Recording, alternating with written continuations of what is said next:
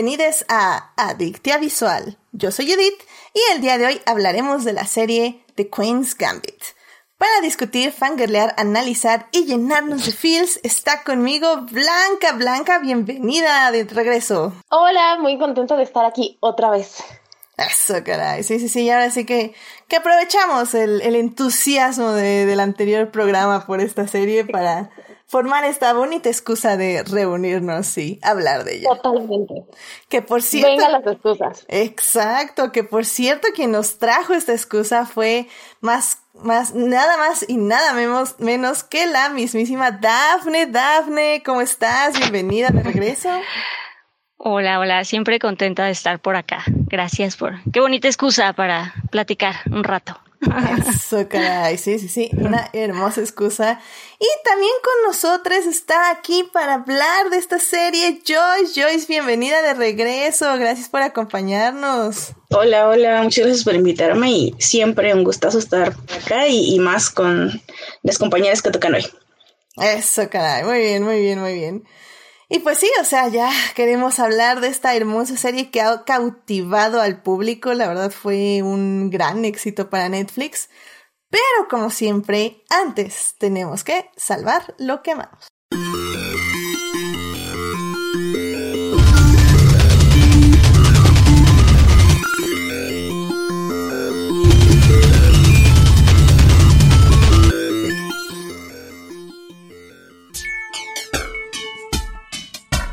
Bien, pues ya estamos aquí para salvar lo que amamos. Blanca, ¿qué te gustaría compartir con el público esta semana? Les quiero recomendar que empecé a ver una serie en Netflix que se llama The Liberator.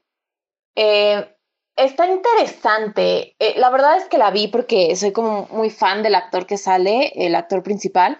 Y es una, es una típica historia americana sobre la Segunda Guerra Mundial, pero creo que tiene como dos cosas a favor. La verdad es que apenas voy en el, en el primer episodio y no les puedo como recomendar toda la serie. Creo que son cuatro mini episodios o algo así. Pero me llamó, me llamó la atención dos cosas. Una, que está hecha en una técnica de que filmaron y caricaturizaron, Dios, terrible mi lenguaje hoy.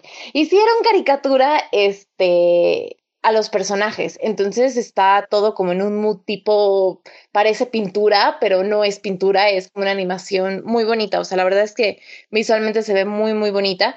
Y dos, lo que me gustó eh, en lo que llevo, que la verdad no es lo que esperaba que fuera a ser, es que te están hablando sobre un escuadrón en la Segunda Guerra Mundial que va a Italia, gringo, pero está eh, conformado por, por mexicanos, por migrantes y por indios o gente nativa de Estados Unidos. Entonces, como que me parece relevante que los héroes sean personas de minorías y por lo que va, la verdad es que se ve buena, o sea, se ve bastante bien la serie y está bastante bien armada. Entonces, vayan a verla, son cuatro mini episodios en Netflix. Perfecto, muy bien. Pues sí, hay que vamos a echarle un ojo, ¿por qué no? Y no te preocupes por el lenguaje, mira, es puente. Yo también me tuve que cachetear, entonces, no, no, no, o sea, este, este es programa relax. Totalmente, aparte me da risa porque llevo así todo el día de que tuve una junta en la mañana y era como repetir tres veces la palabra porque mi dislexia estaba en, otro nivel. Entonces fue como. Sí, no, así, así. Discúlpenme si me trabo mucho durante esta transmisión. no, sí, no, no te preocupes. Ahora sí que, que hay, hay este. Digamos que podemos editarlo para después. Aunque bueno, en vivo en YouTube se queda con todo y dislexia, así que ni modo. Ha sido la vida. Lo lamento por los que están escuchando en YouTube.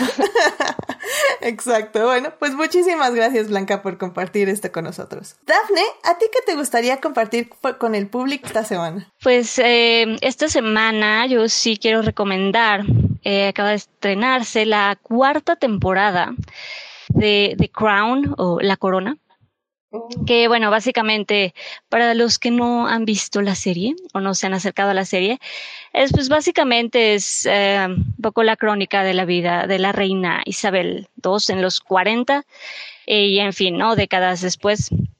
Y pues a mí me, yo la verdad es una serie que disfruto mucho. eh, creo que está muy bien hecha. Eh, creo que el cast es muy bonito, no sé, está muy bien realizada. Y a mí algo que me gusta mucho es que eh, fuera de toda la documentación histórica, que me parece sí la hay, eh, me gusta mucho este lado narrativo que tienen los, los escritores y los creadores para contar justamente esos momentos que no se documentaron, ¿no? Que uno por todo lo que sucede, por lo que sí está documentado y por los hechos históricos, pues uno se tiene que imaginar esos momentos más íntimos y más profundos y creo que lo hacen muy bien, no sé, está a mí me gusta, yo la disfruto mucho y pues se las recomiendo. sí, claro, The Crown, la verdad, yo yo tenía el objetivo de verla eh, completa estos últimos dos días, pero no se logró. Así que la vamos a sacar hasta el oh. próximo fin de semana. Pero sí, no, The Crown.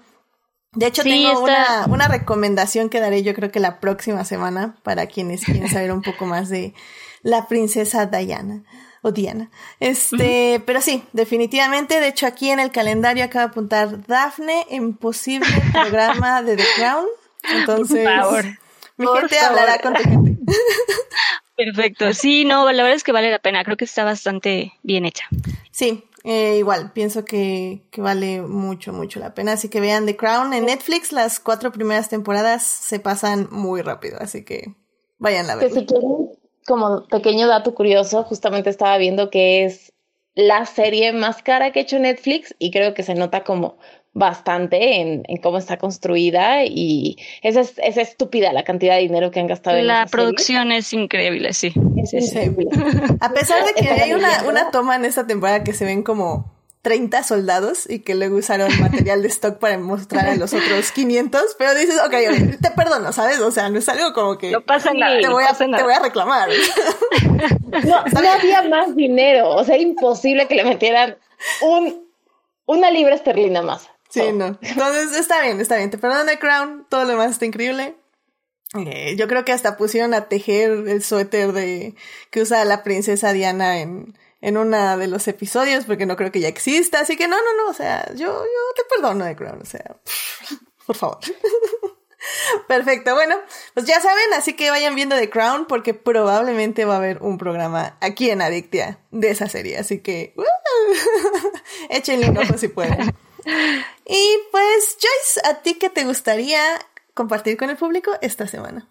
Pues me llevo quejando en las últimas veces que no tenía nada para compartir y ahora sí tengo muchas cosas que compartir, pero no las diré todas porque si nadie me cuelga. Me acaban de reparar gratuitamente mi computadora que no servía y, ya puedo, la verdad había tenido muchos problemas técnicos y si escuchan, si me han escuchado otras veces, pues han, lo han notado y ya no se resolvió este, ahora, ahora podré venir más seguido al podcast y, decirle que soy Edith. Y eso me hizo muy feliz. Eso me hizo muy feliz. Y lo, bueno, otra cosa que quería compartir es que em, esta semana eh, una artista, bueno, ella empezó como pues haciendo fan arts y la verdad, ella se llama Linnea, es de Filipinas, pero es, la encuentran como se pronuncia paper cut, pero se escribe papurcut, es muy extraño. Y este, no, no, esta semana pudimos ver que publicó una portada para, para una revista digital que se llama Daily Planet, donde, donde dibuja una superhéroe impresionante. O sea, a mí sí, se me cayó así la quijada al piso y, y la verdad es que eh, hizo, un muy, un muy buen trabajo, está con su traje de pantalón, pero además ella le hizo como unas pues modificaciones. Este no es el traje que vemos en la serie de Supergirl, es, uno que ella hizo. Y la cara de Melissa está genial. A mí que no me gusta su flequillo, se le ve genial. Eh, la recomiendo mucho. Si no, la encuentran en eh, Daily Planet DC en, en Twitter ahí está la portada que ella hizo, está genial. Y a mí me encanta mucho ver, o sea, eh, que, que vi cómo, cómo creció como artista y que ahora es obviamente artista profesional y que empezó haciendo eh, fanar de Swan Queen. bueno, ahí lo conocí yo y este, fue, es en él, es en él como ver este, como, como, como gente tan talentosa que conoces desde hace mucho, pues logra hacer cosas impresionantes. Además, digo, ese me gustó a mí particularmente, pero tampoco creo que sea como el epítome de su trabajo. Así, sí, ven su trabajo, pueden encontrar otras cosas maravillosas. Y bueno, sí, eso es lo que les recomiendo, esa, esa portada que a mí me, me sorprendió muchísimo. Ah, muy bien, muy bien. Pues sí, este, la voy a ir a poner, a compartir ahí en Facebook y en Twitter para que la vean y bueno, también en el Instagram, claro, en las stories. Y pues sí, les pondremos ahí un link para que puedan ver esta, esta gran portada que nos dice Joyce y pues porque qué bonito es ver artistas creciendo, ¿no? Digo, me, me ha pasado con, con pocas personas, pero, pero siempre es bonito ver que, que algo que aprecian ya es, se, les, se comparte a más gente y más gente puede decirles lo, lo increíbles que son. Eso, eso se me parece siempre muy bonito. Así que pues muchas gracias Joyce por compartir esto con nosotros. Y pues bueno, para finalizar esta hermosa sección, yo, yo la verdad me estaba peleando porque pasaron muchas cosas esta semana. Especialmente el día de ayer fue como desde las 4 de la mañana literalmente hubo emociones fuertes hasta las 12 de la noche que me fui a dormir. Y bueno, si estuvieron en mi Twitter, básicamente saben las dos cosas que pasaron. Pero bueno, no os voy a hablar de una. Yo creo que dentro de dos semanas o algo así les hablo de la otra. Porque definitivamente les voy a hablar una vez más, querido público, abróchense los cinturones porque les voy a hablar de Lewis Hamilton y de la Fórmula 1. no, y miren, rápido, o sea, al final del día, el, domingo eh, fue una carrera eh, muy complicada, fue en Turquía, un asfalto súper complicado, nada este, adaptado a los carros. Y no solo eso, sino que hubo muchísima lluvia. Eh, básicamente todos sabíamos que Lewis Hamilton tenía muchas probabilidades de ganar este premio, pero también sabíamos que no iba a quedar en primer lugar porque a los carros, a los dos Mercedes les había ido muy mal el fin de semana habían quedado en sexto, octavo en la clasificación.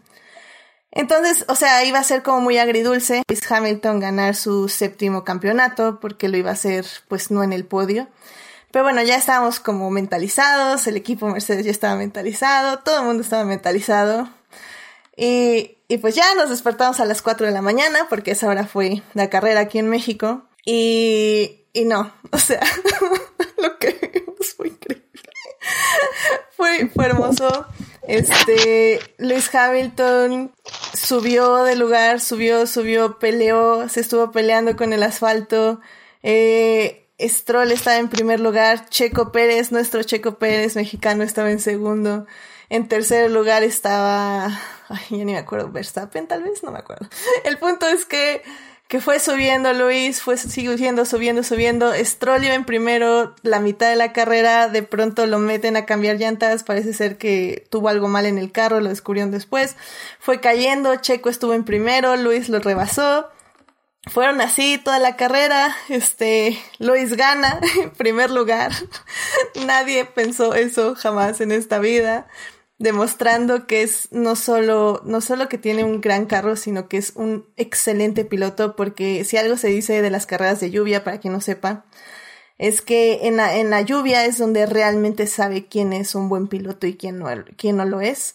Y Luis Hamilton, igual que Checo Pérez, porque Checo Pérez también es un excelente piloto en lluvia, eh, demuestran quiénes son los mejores. Luis Hamilton gana el primer lugar, Checo Pérez gana el segundo lugar eh, Betel por una tontería de Leclerc en el tercero. fue muy divertido. Fue en la última vuelta. Cardíaco, cardíaco. y, y pues ya, o sea, la verdad, Luis Hamilton lloró, yo lloré, todos lloramos. o sea, realmente fue muy, muy bonito. Este, ver que Luis Hamilton ganó el campeonato de este año. Ya es el campeón. Faltan todavía tres carreras, pero ya ganó por los, por los puntos que tiene y así. Este, pues ya, es el máximo ganador. Bueno, no es cierto, está empatado con Schumacher. Ambos tienen siete campeonatos ganados. Pero bueno, ya, ya, ya voy a parar porque porque lloro. Soy muy fan de lo fan que eres de la Fórmula 1. Exacto, exactamente, exactamente. Es correcto. Sí, sí, sí, totalmente. Yo también. Gracias, gracias. Edith, pero voy a necesitar tu insight de que, qué onda con Red Bull y Checo. Ya, ya, ya después de esto, ¿qué? Ah, es lo que todo, todos decimos. O sea, el problema, digo, rápido, rápidamente que público es que Checo Pérez se quedó sin asiento para el próximo año por unas cosas de movimientos de pilotos. Entonces, este, estamos apostando a que tal vez Red Bull puede llamarlo, pero nadie sabe nada. O sea, es algo que creo que se va a concretar literalmente en la última carrera. Si renuevan al, al segundo piloto Albon, o si contratan a Checo, o si escogen a alguien más. Eh, va a depender de muchas cosas. Son, son muchas cosas, la verdad. Yo no apostaría que Checo se va a Red Bull. Lamentablemente yo creo que sí, Checo no va a tener lugar para el próximo año en la Fórmula 1. Pero bueno, o sea, las velas están prendidas, tenemos a los santos de cabeza y pues pues nada más eso. No, no, no. No, Edith, no puede ser tan negativa. No, no soy, no lo soy, pero al final del día es es, que es muy complicado, o sea, realmente es muy, muy complicado. Son muchas piezas las que se tienen que mover y la realidad es que Checo sí trae mucho dinero para un equipo pequeño, pero para un equipo como Red Bull, el dinero que trae Checo no es muy significante. Entonces, como digo, son muchos, muchos, muchas, muchas de las cosas que, que dependen, pero bueno, si, si sé algo, créanme, o sea, síganme en Twitter. Voy a ser la primera que va a empezar a gritar por todo. por todos lados, sí. Sí, sí sucede. Pero bueno, esperemos que sí. Como digo, las velas están prendidas, los santos están volteados. Todo, todo, todo. Todo es nuestra buena vibra para Checo Pérez y que consiga ese asiento de Red Bull. Ahora sí que con esta carrera mmm, probó de lo que es capaz y lo ha probado todo el año. Es el tercer piloto eh, uno de los pilotos con más puntos y ha puntuado en todas las carreras que ha participado. Así que las cifras están ahí, las estadísticas están ahí. Así que pronto, ojalá pronto digamos algo de Checo Pérez. Pero bueno, ya vamos a acabar porque vuelvo a este podcast de Fórmula 1. Así que bueno, pues gracias Luis Hamilton por ser una gran inspiración para toda tu base de fans y para toda la Fórmula 1 y por querer cambiar no solo la Fórmula 1, sino este mundo para que sea un lugar mejor. Y... Ay, lo que sea, te amo. te quiero mucho, Luis Es lo máximo. Muy bien. Muy bien, pues bueno, con esto nos podemos ir a hablar de series.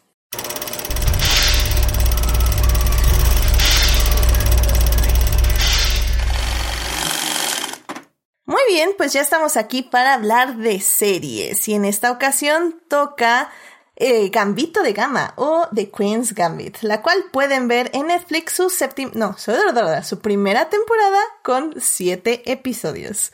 Esta serie eh, fue creada por Scott Frank y Alan Scott eh, fue estrenada en Netflix el 23 de octubre y está basada en el libro del mismo nombre de Walter Davis que se publicó en 1983.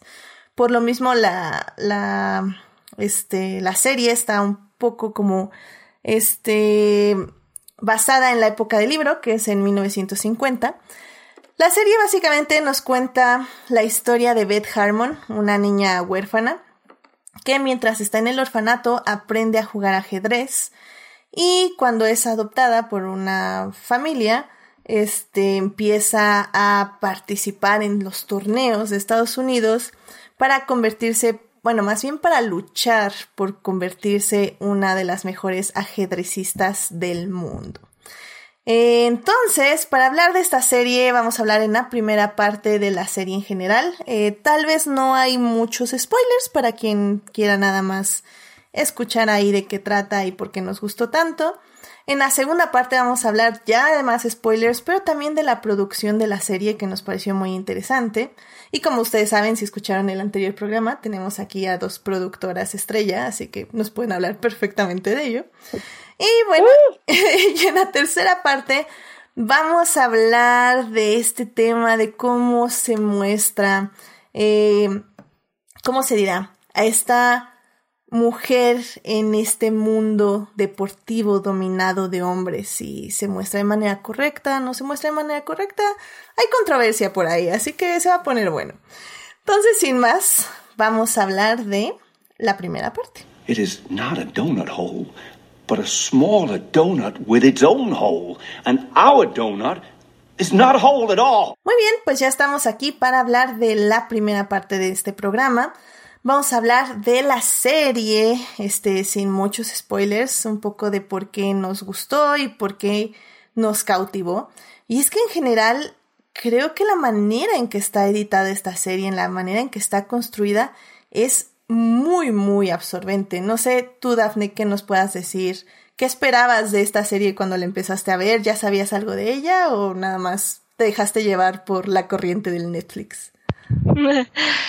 Em, pues yo, o sea, sí sabía, mm, había escuchado que la iban a sacar, o sea, había visto como cortos y el, en fin, había visto como nada más el anuncio.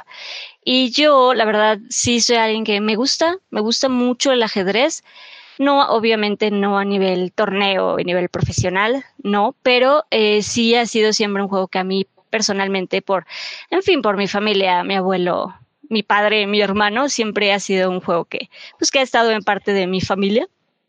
Entonces, pues no sé, me llamó mucho la atención el, tema. Yo la verdad es que no había escuchado de la novela, eh, no he leído el libro, desafortunadamente. Me encantaría decir que, vengo aquí habiendo leído el libro, pero es mi, próxima tarea. pero eh, vi, la verdad es que sí, vi el, trailer, vi el, anuncio y me llamó mucho la atención que escogieran pues este universo y que trataran de darle este giro tan extraño que se sentía en, el, en el trailer, pero me, me atrapó, o sea, la empecé a ver eh, con curiosidad, sí, la verdad fue por, por curiosidad, ya sabes, en esta onda de, bueno, démosle unos capítulos y vamos a ver si. Después vi que era como miniserie y dije, bueno, tiene posibilidad de que la acabe, ¿no? Me gusta terminar lo que empiezo a, a ver. Y más si era miniserie, dije, bueno, sí, probablemente me, pues la termino de ver para poder opinar y para poder ver bien cómo, cómo van a terminar este proyecto. Y me gustó, la verdad es que conforme van pasando, creo que sí es una serie que conforme va pasando y avanzando la historia y van eh, desarrollándose los, los capítulos, creo que te va atrapando. Bueno, en mi caso así fue, como que cada capítulo me intrigaba un poco más. y me, me gustó, me gustó un poco cómo, cómo cuentan esta pasión de esta niña, que después se vuelve ya mujer. Y me gustó, me gustó mucho cómo te van envolviendo en su, pues en su obsesión. Yo eh, creo que lo, lo comenté en el podcast pasado, yo agradezco mucho la clavadez, o sea, cuando se siente que en un proyecto hubo investigación y hubo realmente interés por, por retratar bien un universo y un mundo. Y creo que eso en, en esta serie se siente, creo que sí se siente que, que trataron de, de, ser lo más leales posibles a este universo del que iban a, del que iban a hablar y del que pues querían que nos enamoráramos un poco, ¿no?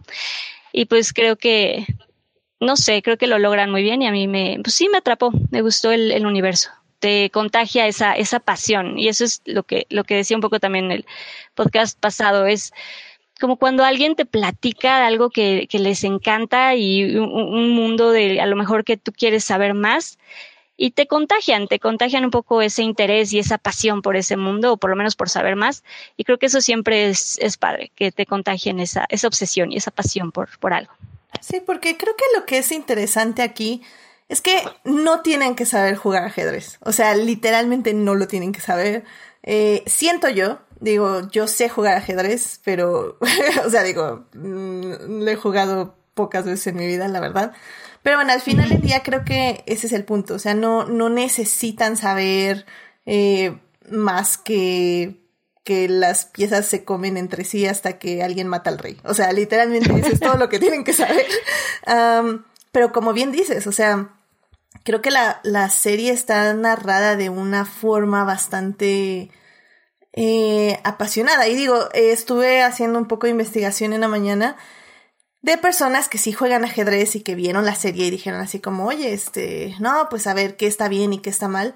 Y parece ser que recibe en la mayoría de los artículos mucha apreciación de la gente que se dedica al ajedrez, que son como muchas minucias las que dicen, bueno, ok, pon tú que no agarran las piezas como las agarraría un ajedrecista profesional, no tocan claro. el reloj como lo, lo haría alguien así, pero al final del día los errores más comunes que ellos dicen que existen en el ajedrez, dicen todo eso sí está bien. O sea, y de hecho esta serie tuvo dos consultantes eh, uh -huh. por la cual estoy buscando mis notas. Sí, a, a Bruce Pandolfini y a Gary Kasparov.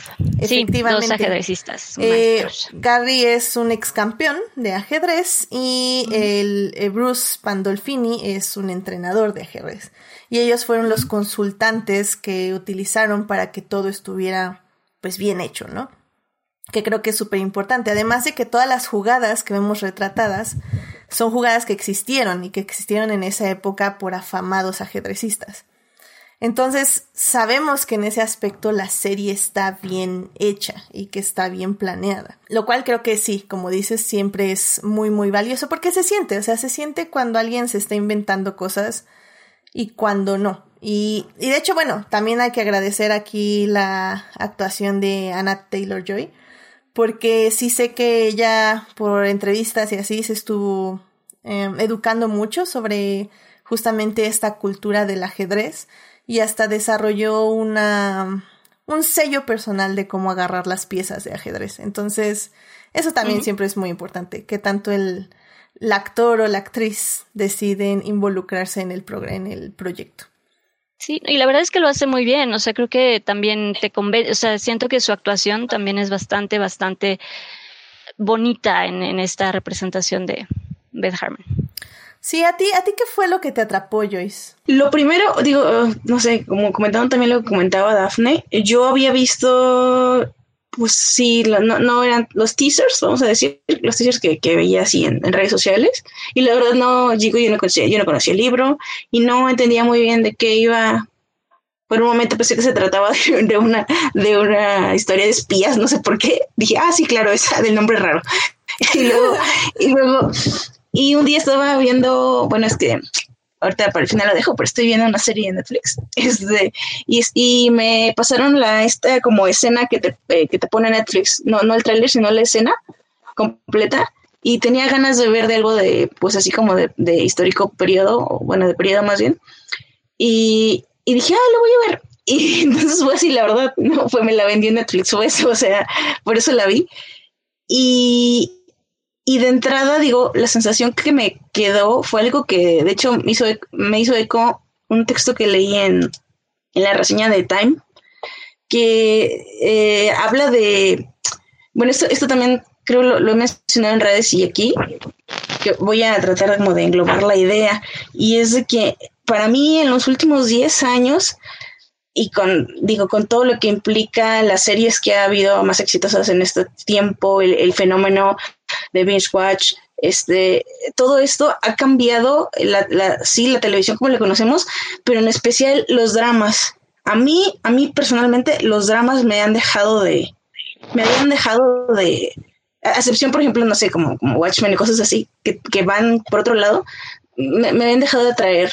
Este, mm, y eh, Times lo, lo define como, como que, eh, lo voy a leer textual porque me encanta, dice, en este punto cualquier drama eh, de una hora que abandone la propiedad intelectual, el histrionismo narrativo y los costosos efectos especiales en favor del realismo psicológico representa un cambio de ritmo bienvenido.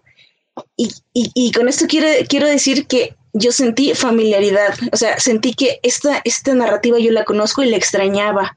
Y qué bueno que sea con una mujer protagonista y con una historia que, pues no sé, que atrape tanto y que tenga esta pasión de la que hablaba Daphne, ¿no? Es, a, mí, a mí eso me sonó como algo que yo ya conocía y que quería, y que quería ver algo así, eh, voy a decirlo, pues un poco, mm, mm, entrecomillado, actualizado a las historias que se están contando hoy en día.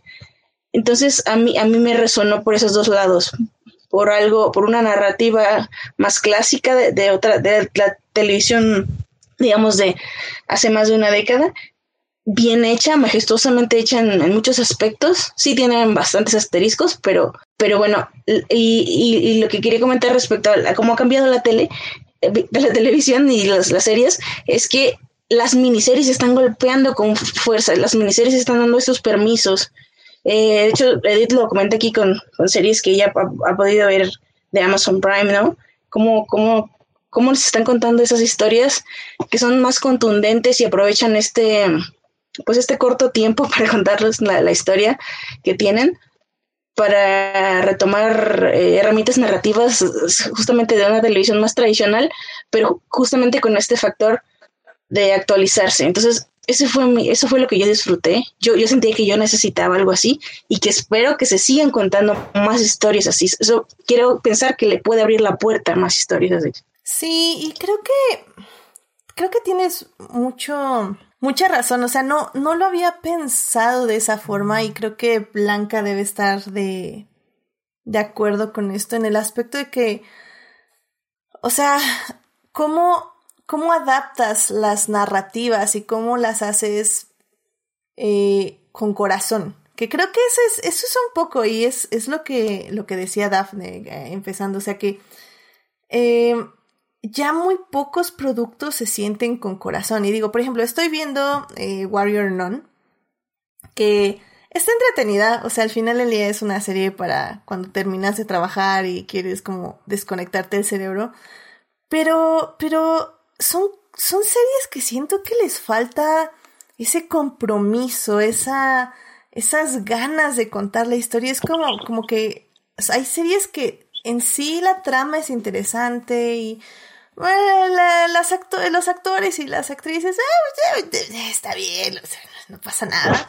Eh, tienen buenos efectos y todo, pero hay algo, o sea, hay ese algo que nomás no te agarra y, y al final del día literalmente yo no sabía nada de esta serie. Mi hermana nada más llegó y dijo, vamos a ver esto. Y yo así como, ¿what? y nos la puso y le puso play y nosotros como, ok, chido, gracias. Entonces, o sea, creo que es muy, muy valioso llegar, poner una serie y que te atrape de la manera que te atrapa.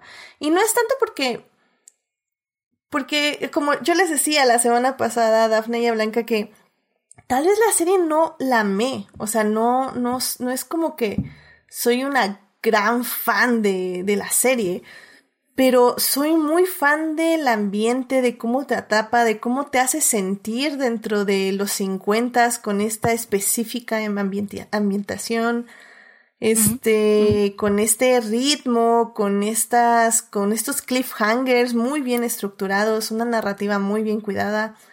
O sea, no sé, eh, Blanca, si tú estás como viendo como este tipo de narrativa en otras series importantes de nuestra era.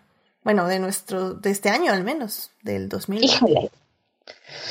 O sea, creo que justo tienes como toda la razón en decir que cada vez son menos, como que sobre todo en series ya se sienten tan estructuradas e incluso que ahorita, sobre todo creo que los últimos meses, han salido mucho el concepto de la miniserie dentro de plataformas como Netflix.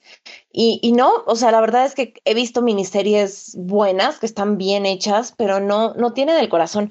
Y creo yo que esa es justo la razón por la cual le ha ido tan bien a esta serie, o sea, por la razón por la cual la crítica ha sido tan...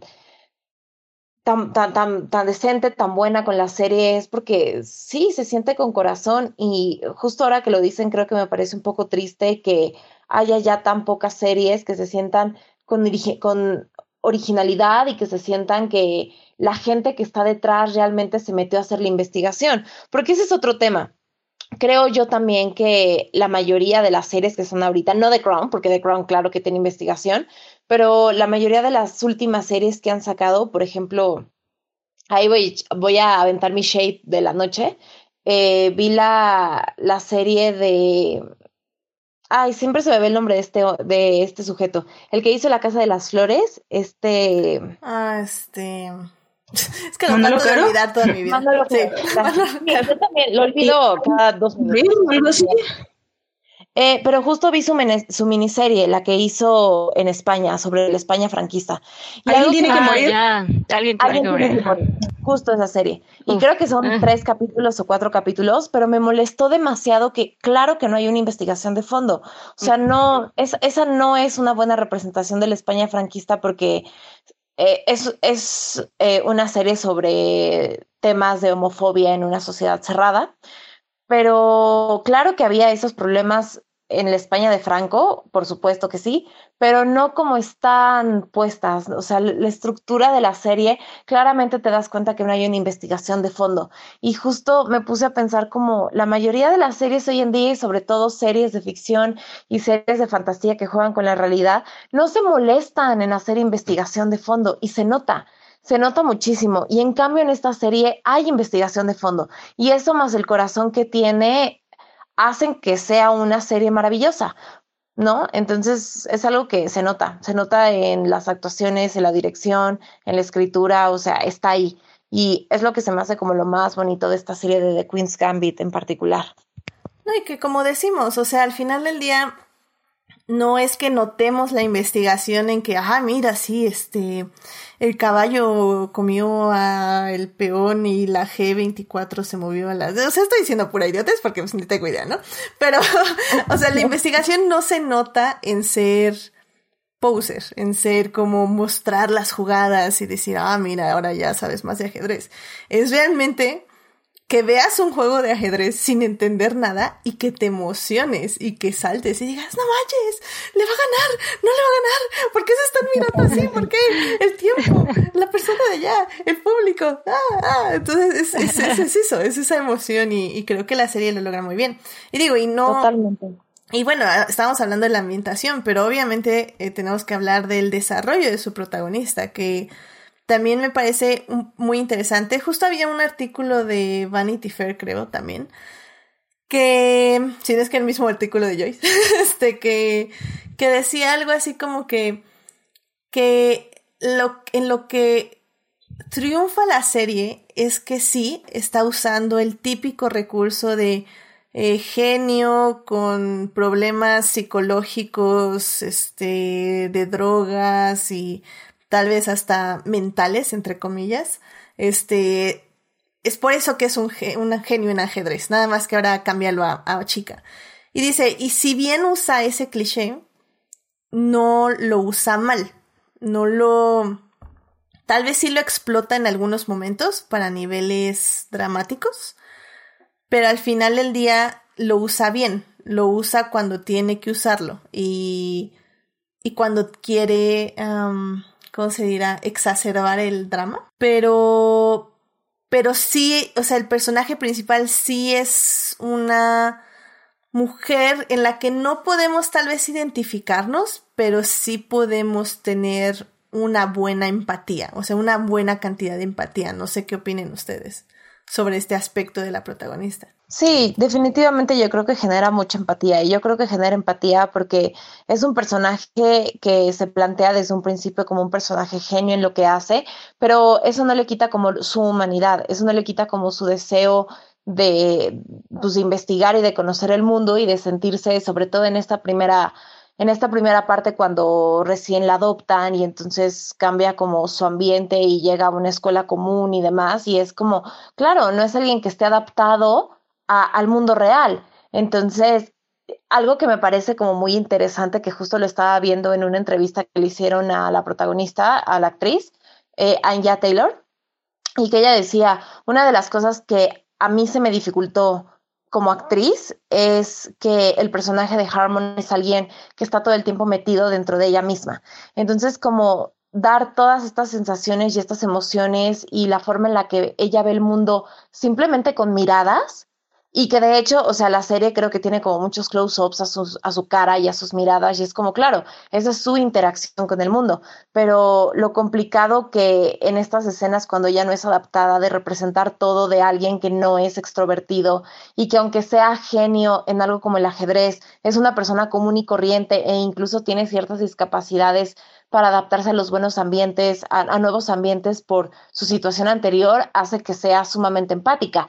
Y si a eso le sumas el deseo de querer ser la mejor, es lo que la hace como tener un arco narrativo tan interesante y tan empático a lo largo de toda la serie. Sí, sí, sí, completamente de acuerdo. Sí, ¿no? Y que además se, ¿cómo decir? Se da cuenta de que el tener talento, el tener estabilidad, pues también la puede llevar hasta cierto punto, ¿no? Porque también me, bueno, a mí personalmente me gusta mucho ese este momento que tiene con, con su amigo, con Harry Beltic, y que le dice justamente, dices que sí tienes, eres creo que la ajedrecista más talentosa que, que he conocido, pero también necesitas revisar y necesitas estudiar las jugadas y necesitas también prepararte más y necesitas, sabes, como que es alguien que es un personaje que también entiende que eso, que su talento solo la va a llevar hasta cierto punto, ¿no?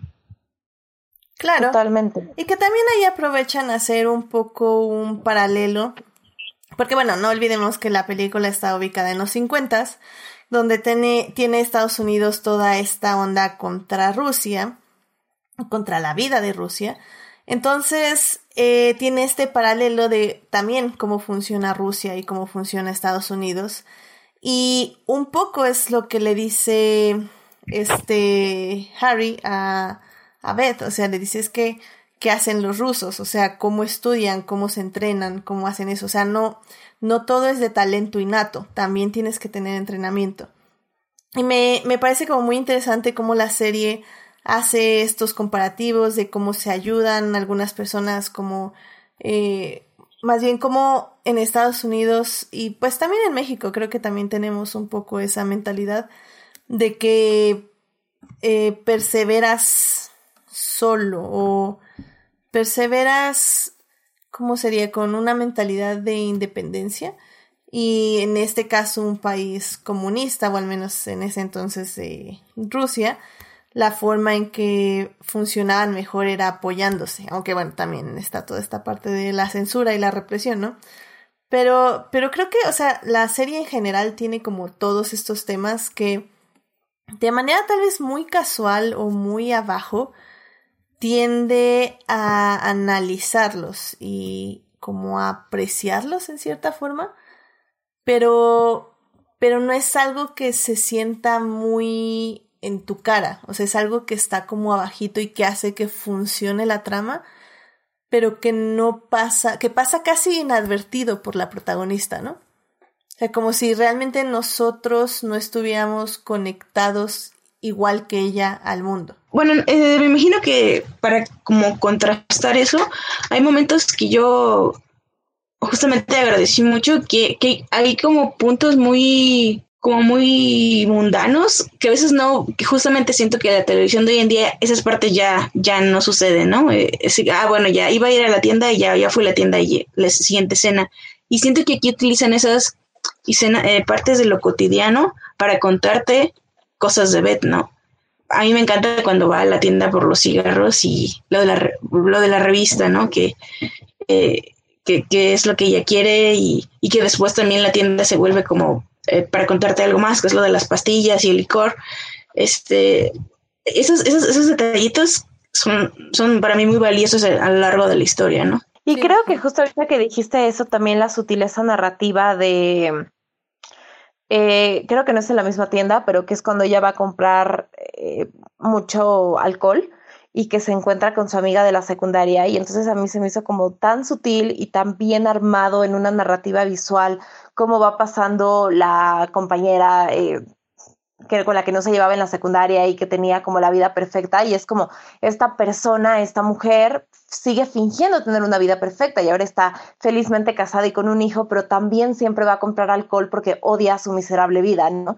Entonces ves como las dos perspectivas de una forma tan sutil de no te lo estoy diciendo y no te lo estoy como poniendo y nadie está haciendo un comentario, pero sabes que esa persona es tan, infeliz como Beth ahorita, pero al menos Beth tiene la libertad de decirlo explícitamente, decir, sí, soy una alcohólica y lo estoy disfrutando y en cambio la otra no. Y se me hace como este tipo de detalles que hay a lo largo de la serie que te ponen muy bien el contexto sin necesidad de mostrarte de más. Creo que lo mismo ocurre con los rusos. De hecho, creo que la forma en la que ponen a Rusia es bastante bonita.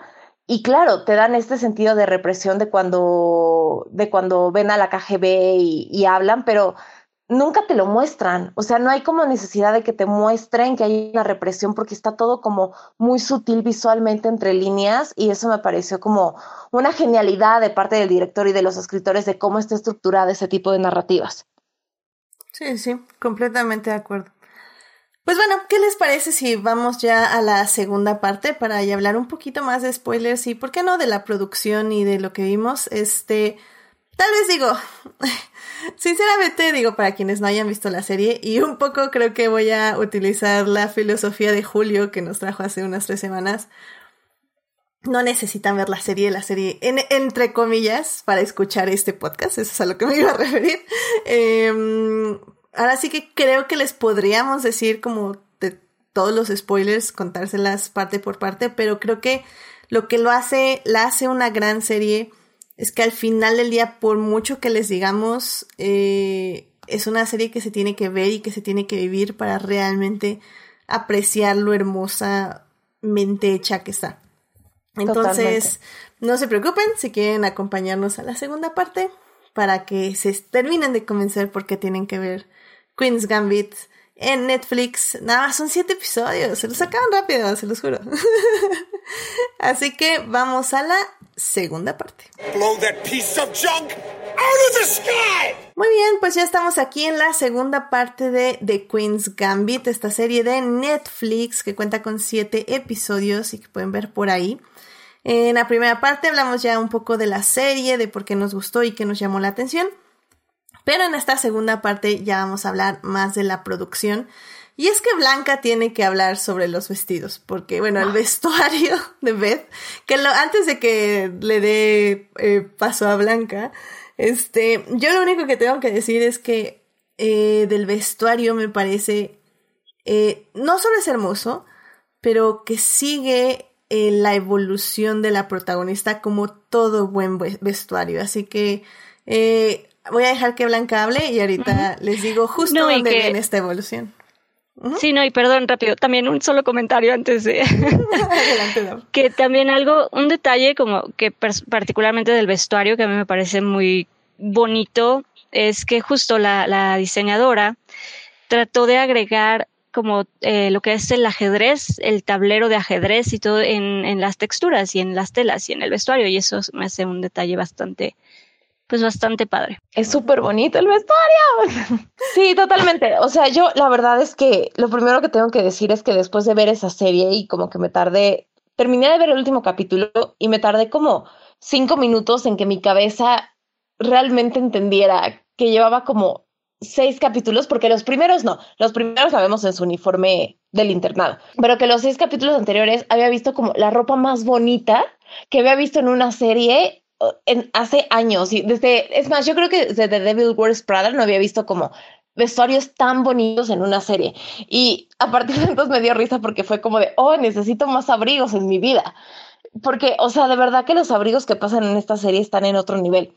Y sí, por ejemplo, creo que incluso donde más se nota esa transformación que ella tiene es en los últimos el no me acuerdo si son uno o dos capítulos donde está en Rusia creo que es uno nada más, eh, pero que literalmente el vestuario es un vestuario digno de un espía, de una película de espías rusa de los 50, increíble. Por eso yo pensé que era una película de espías, porque yo vi esos vestuarios. Claro, es que tiene todo el sentido del mundo. Y aparte es chistoso porque no, o sea, literalmente nada te dice que sea una película de espías más que esos trajes y tu mente se va a que es una película de espías, pero de espías como super fashion, no sé, increíble, maravilloso. Y creo que, o sea, toda la investigación, volvemos a lo mismo, toda la investigación que hay de fondo sobre el estilo de los 50 y que además le dan personalidad a este personaje, está muy bien estructurado, está muy bien estructurado e incluso dentro de la narrativa eh, cuando ella viene a México, porque hay una escena donde viene a jugar un torneo aquí a la Ciudad de México, que ahí también tengo que decir que me encanta cómo ponen a la Ciudad de México y que es la primera película o serie en la Ciudad de México donde no le ponen un filtro naranjo horroroso para que parezca desierto. Entonces, eso me pareció muy lindo y que pusieran como este México con lluvias, eh, es algo que no hemos visto en series y sobre todo series. Sí, un México más frío. Discutible, discutible, pero sí, ok. no, pero sí un poquito más sobrio, es real, un poquito más, más sobrio, un poquito, un poquito, un poquito. Sí, o sea, sigue teniendo un filtro, pero no es el filtro amarillo desierto que vemos en todas las películas gringas de México. No, y sabes, eh, si quieres, ok, terminemos con el vestuario y luego vamos con esa parte. Sí, sí. Y eh, entonces cuando ella viene aquí al Torneo de México, justamente los reporteros que están cubriendo el evento de ajedrez y bla, bla, hacen un comentario de, eh, ella es una gran ajedrecista que ha sorprendido al mundo, a pesar de que es super fashion, ¿sabes? Como si no es solamente el hecho de que sea una mujer, sino que el hecho de que es una mujer que utiliza la ropa para representarse y que utiliza pues vestidos super fashions y ella es como que está todo el tiempo arreglada y demás, hacen el comentario de eso no le quita como presencia y no le quita seriedad como ajedrecista. Y me pareció como muy bonito y muy interesante ver que no solamente te están poniendo los vestuarios de una forma espectacular dentro de la serie, sino que también forman parte de la narrativa del crecimiento de este personaje.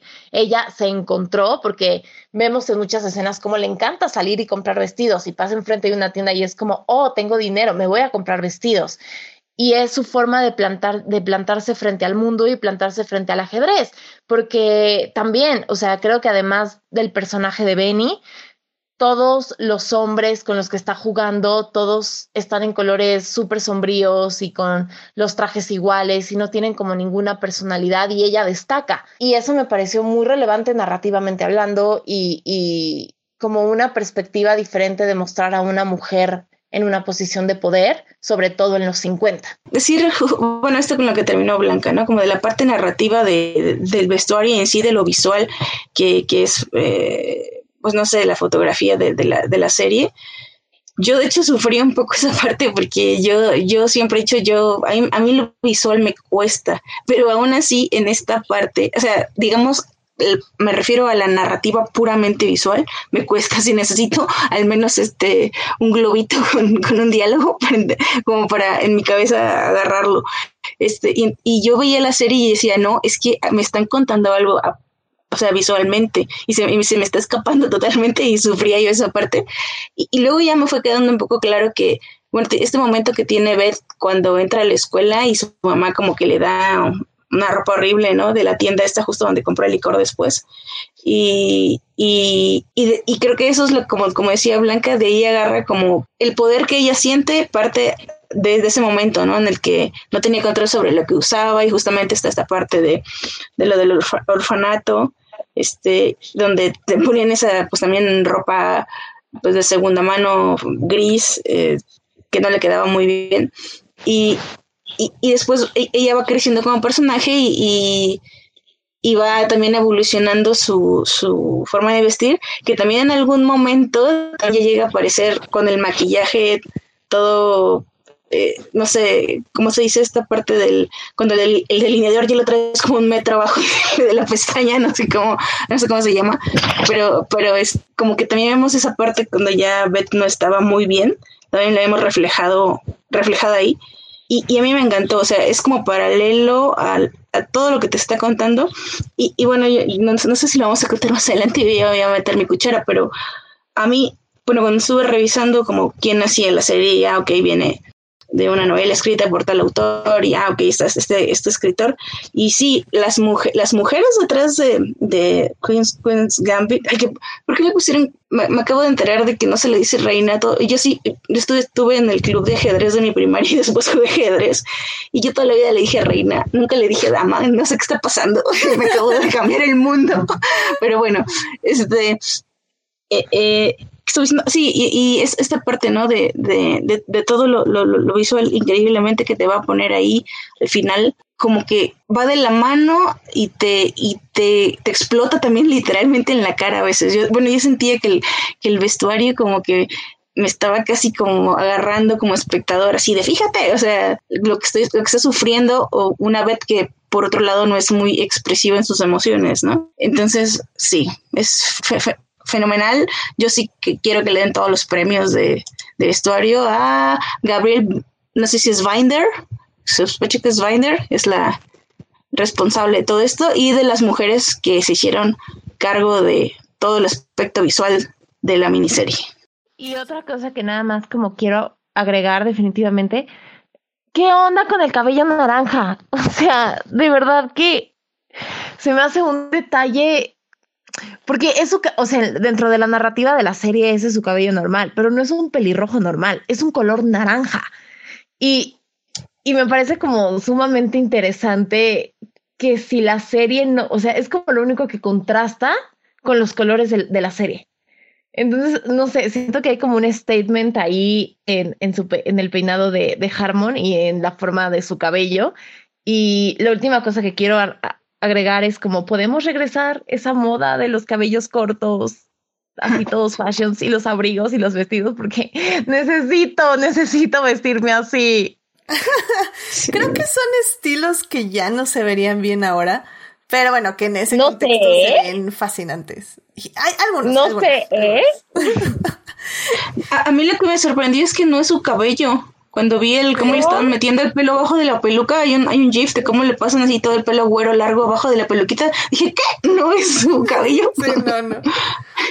Físicamente que, no tiene sentido. Sí, creo que es una actriz muy versátil con su cabello. Siempre la veo de diferentes tipos de cabello y de colores y así. Entonces, pues Pero también... es mucho cabello el que le metieron debajo de esa peluca. Sí, lo, lo, tiene muy, muy largo. Ese es bastante impresionante. Pero es naranja. Es que no puedo con el color de que, que, o sea, que llegue un punto en la serie en que no te cause conflicto que tenga el cabello naranja. Me parece como tan relevante. A mí me parece muy fascinante. Creo que al final del día lo que más te atrapa de la actriz son sus ojos, o sea, esos ojazos que dices, wow, o sea, son, es ojos su cara. Entonces, eh, funciona, funciona muy bien para es, el personaje. Exactamente, porque es, uh -huh. como ya decíamos, las miradas son muy importantes en esta serie. Y uh -huh. bueno, querido público, digo, para que sepan, eh, una, una manera más relevante como de ver la evolución del vestuario y creo que por eso mismo también Joyce ya se dio cuenta más al final, porque al inicio es como más sutil, o sea, ya está encontrando su estilo y sí, efectivamente, su estilo de, de vestuario nos refleja lo que es su identidad en ese momento. Y, y al final, sobre todo todo esto de Rusia, eh, la vemos los primeros juegos con puros vestuarios que reflejan cuadros blancos y negros, casillas y cosas así. Y ya más en la segunda, eh, hacia el final, conforme se va acercando a, a que a, ganar, se podría decir, eh, sus vestuarios van hacia los grises eh, y su vestuario final, con el que acaba la serie, es un blanco, pero blanco, blanco, blanco. Y un poco es simbolizando justo las fichas blancas y que ella al final del día es la reina. Entonces, o sea, la verdad es que, o sea, el vestuario es muy, muy hermoso y sí tienen toda la razón. Y bueno, por cierto, esta Tania en el chat nos estaba eh, diciendo que si hablábamos de un maquillaje corrido. Y no, para que nada más quede un poco claro, no tengo idea cómo se diga en el lenguaje del maquillaje, pero eh, no, es un estilo donde básicamente te ponías como un delineador muy grueso eh, en la parte de arriba como, como si te delinearas el ojo, pero no es el ojo, es como más arriba del ojo. Y si era un estilo como muy de los sesentas, eh, pero lo usa justo en la parte donde está como más perdida y donde tiene todo este problema del de alcoholismo. Entonces se ve como fashion, pero al mismo tiempo se ve que no es fashion, porque se ve que está hecho de forma descuidada. Entonces está, está interesante. También ahí el maquillaje trabaja mucho para describir sus emociones. Y bueno, eh, justamente nada regresando a México, la verdad es que la serie se ve que tiene un presupuesto decente. Usan mucho en arquitectura, usan mucho en el vestuario, obviamente, sobre todo el de ella. Como decimos, todos los demás hombres son trajes y uno es una gabardina y ya. Entonces es como chido por ustedes. Exacto. Eh, pero también al mismo tiempo, y digo aquí el ojo de Daphne y Blanca no me, no me dejarán mentir, es una serie muy barata.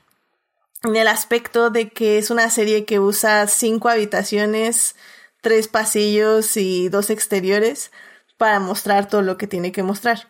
Y es que, por ejemplo, mi problema como en México es que una no es México, o es un exterior este con pantalla verde y luego ese hotel pues no existe en México, es un hotel random de Estados Unidos. Y según yo sí existe, ¿eh? o sea, al menos sí es una representación de un hotel que esté muy antiguo que está en el centro histórico. En... Te lo voy a investigar. Según o sea, intentaron no como representar el, el Hotel de México, pero no es el Exacto. Hotel de México. Ajá. Sí, no, no, no, yo no digo que hayan filmado aquí, o sea, pero según yo sí está como sí, como que intentaron, o sea, sí, sí, le dieron un aire. Pero creo que mi problema más grande con la producción, y es que es que es lo que digo, o sea, creo que ya es más problema de, de los productores, porque es como, a ver, nadie se va a dar cuenta que estás trabajando con tres sets, dos exteriores, que están cambiando por cosas increíbles y que no parece ser dos sets y tres exteriores.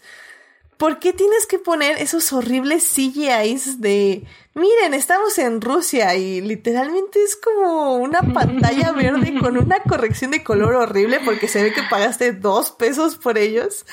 Y miren, estamos en México y un sí ha sido asqueroso, pero horrible, horrible, horrible. Y yo dije, ay Dios santísimo. Son a veces soluciones de producción, Edith, a veces no alcanza para ir a donde quieres ir. No, pero, o sea, justo, te iba a decir como, ah, el viejo truco de, de, de, echarle la culpa a los productores, ¿verdad? El viejo truco. Es que, ¿por qué? Nada más digan, no se hace ya, digan. No, pues si no hay dinero. Y no, a ver, Ajá, sí, ok. Si no hay dinero y tienes que tener un torneo en Rusia, Exacto. ¿Cómo quieres que los Pues nada más. No, el torneo amas la historia. Imagínate, ponte en esta posición. Te llega un guion que te que amas y te encanta sobre ajedrez. Y entonces se lo presentas al tío Netflix y el tío Netflix te dice, claro, está increíble, vamos a hacerlo. Tienes cuatro pesos y dices como, fuck, pues claro que no puedo ir a filmar a Rusia con cuatro pesos, pero amo esta historia y tengo cuatro pesos para hacerla. Tomas decisiones de producción porque vale la pena hacerlo, aunque no puedas filmar en Rusia. Y, o sea, como que sí entiendo como el problema que hay, pero también hay que agradecer que al menos no le pusieron un filtro amarillo a la Ciudad de México. O sea, pudo ser peor de lo que fue.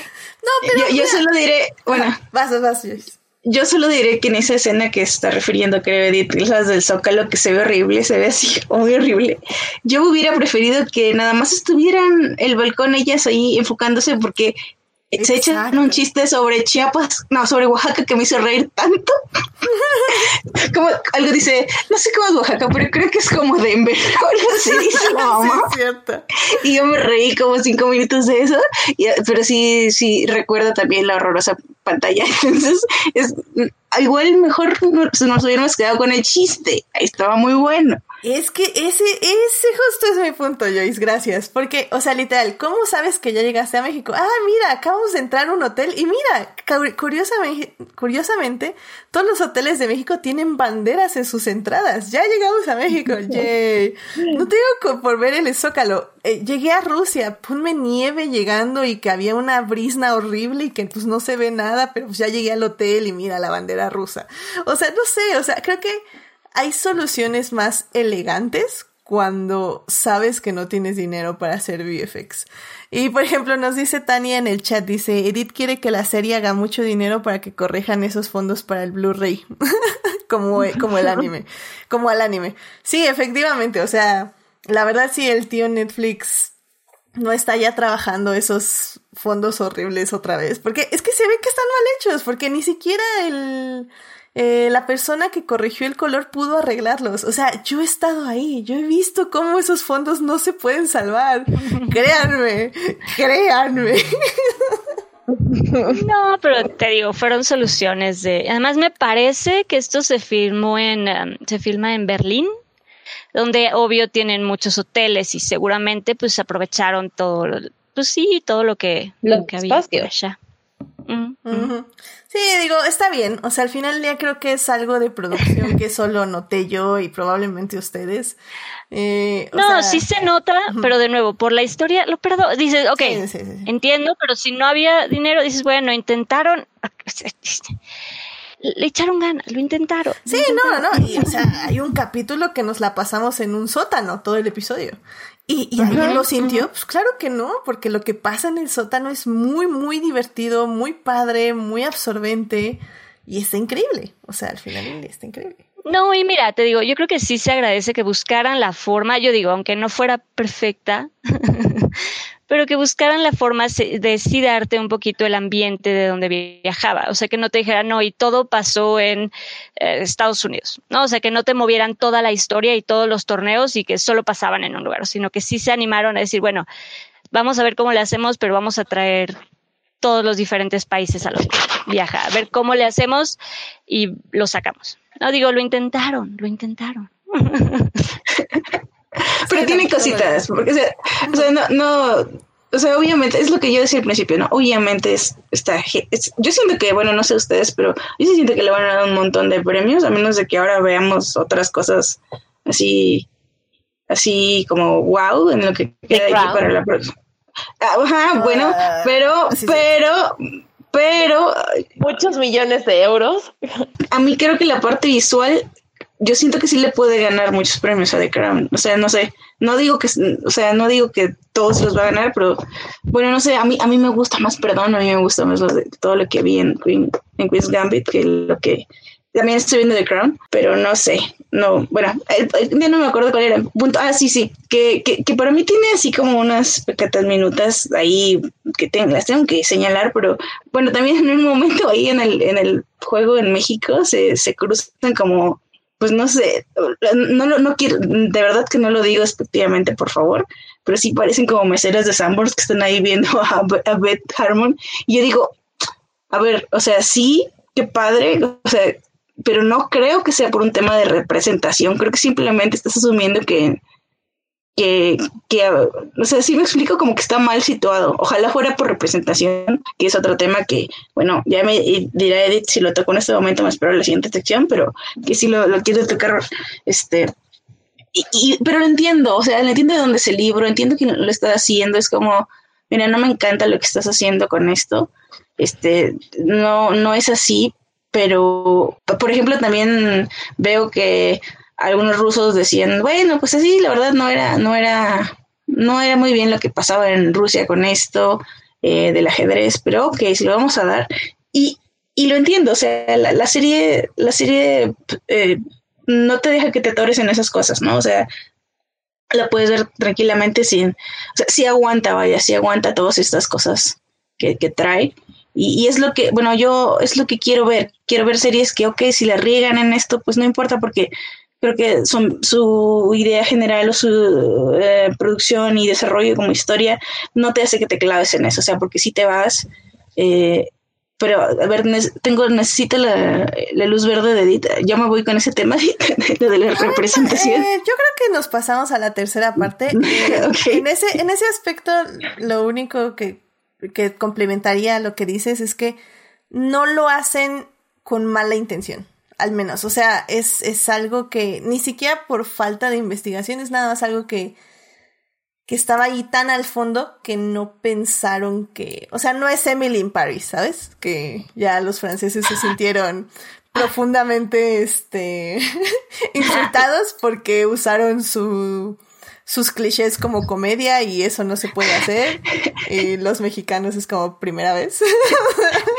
y porque sí pasa, o sea, hola, soy, soy francesa, vengo con una bolsa de baguette. Sí pasa en Queen's Gambit, pero no, o sea, bueno, siento que va más allá de eso. Sí, exacto, o sea, no, no es, no es donde gira tu serie, o sea, tu serie no gira alrededor de burlarte de los franceses, ¿sabes? sí. Que por cierto, Emily in Paris es tan interesante. Pero bueno, me desvío de tema. Bueno, pues mira, vamos ya a la tercera parte para discutir esto que hablas de la inclusión. Y pues bueno, así que vamos a la tercera parte.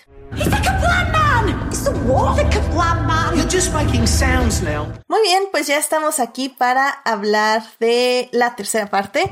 En esta tercera parte vamos a discutir esta idea. Es que bueno, todo surgió. Ah.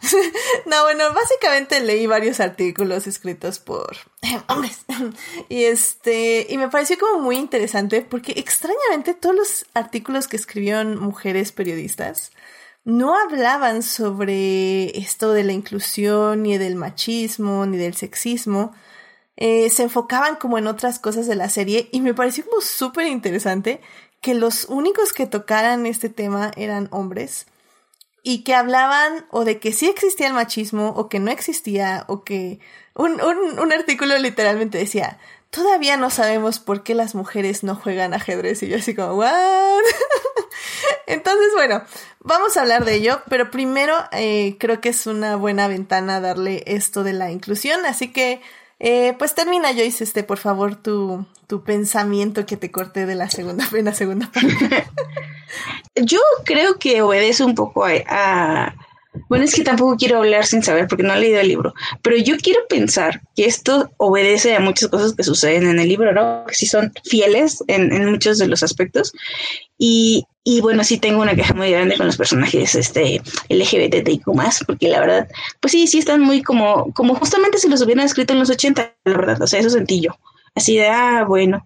Y por eso, eh, por, y por eso creo que sí están como eh, si, el niño, leyó el libro y estoy equivocada, pues sorry, pero yo sentí que, que de ahí venía esa idea, ¿no? Ah, pues sí, sí, me chocó mucho este personaje cuyo nombre olvidé, pero que es el primero el que, el que se enfrenta en, en su región, el, primero que le gana, y que le dice, no, es que estaba yo confundido. o sea, me dio risa, o sea, es como, ah, ok, chido, un comentario. Este, y, y, bueno, ya pero ella, pero ella estaba enamorada de él, al final como que pues X, vamos a ser super DFF forever, como dice el meme, DFF forever.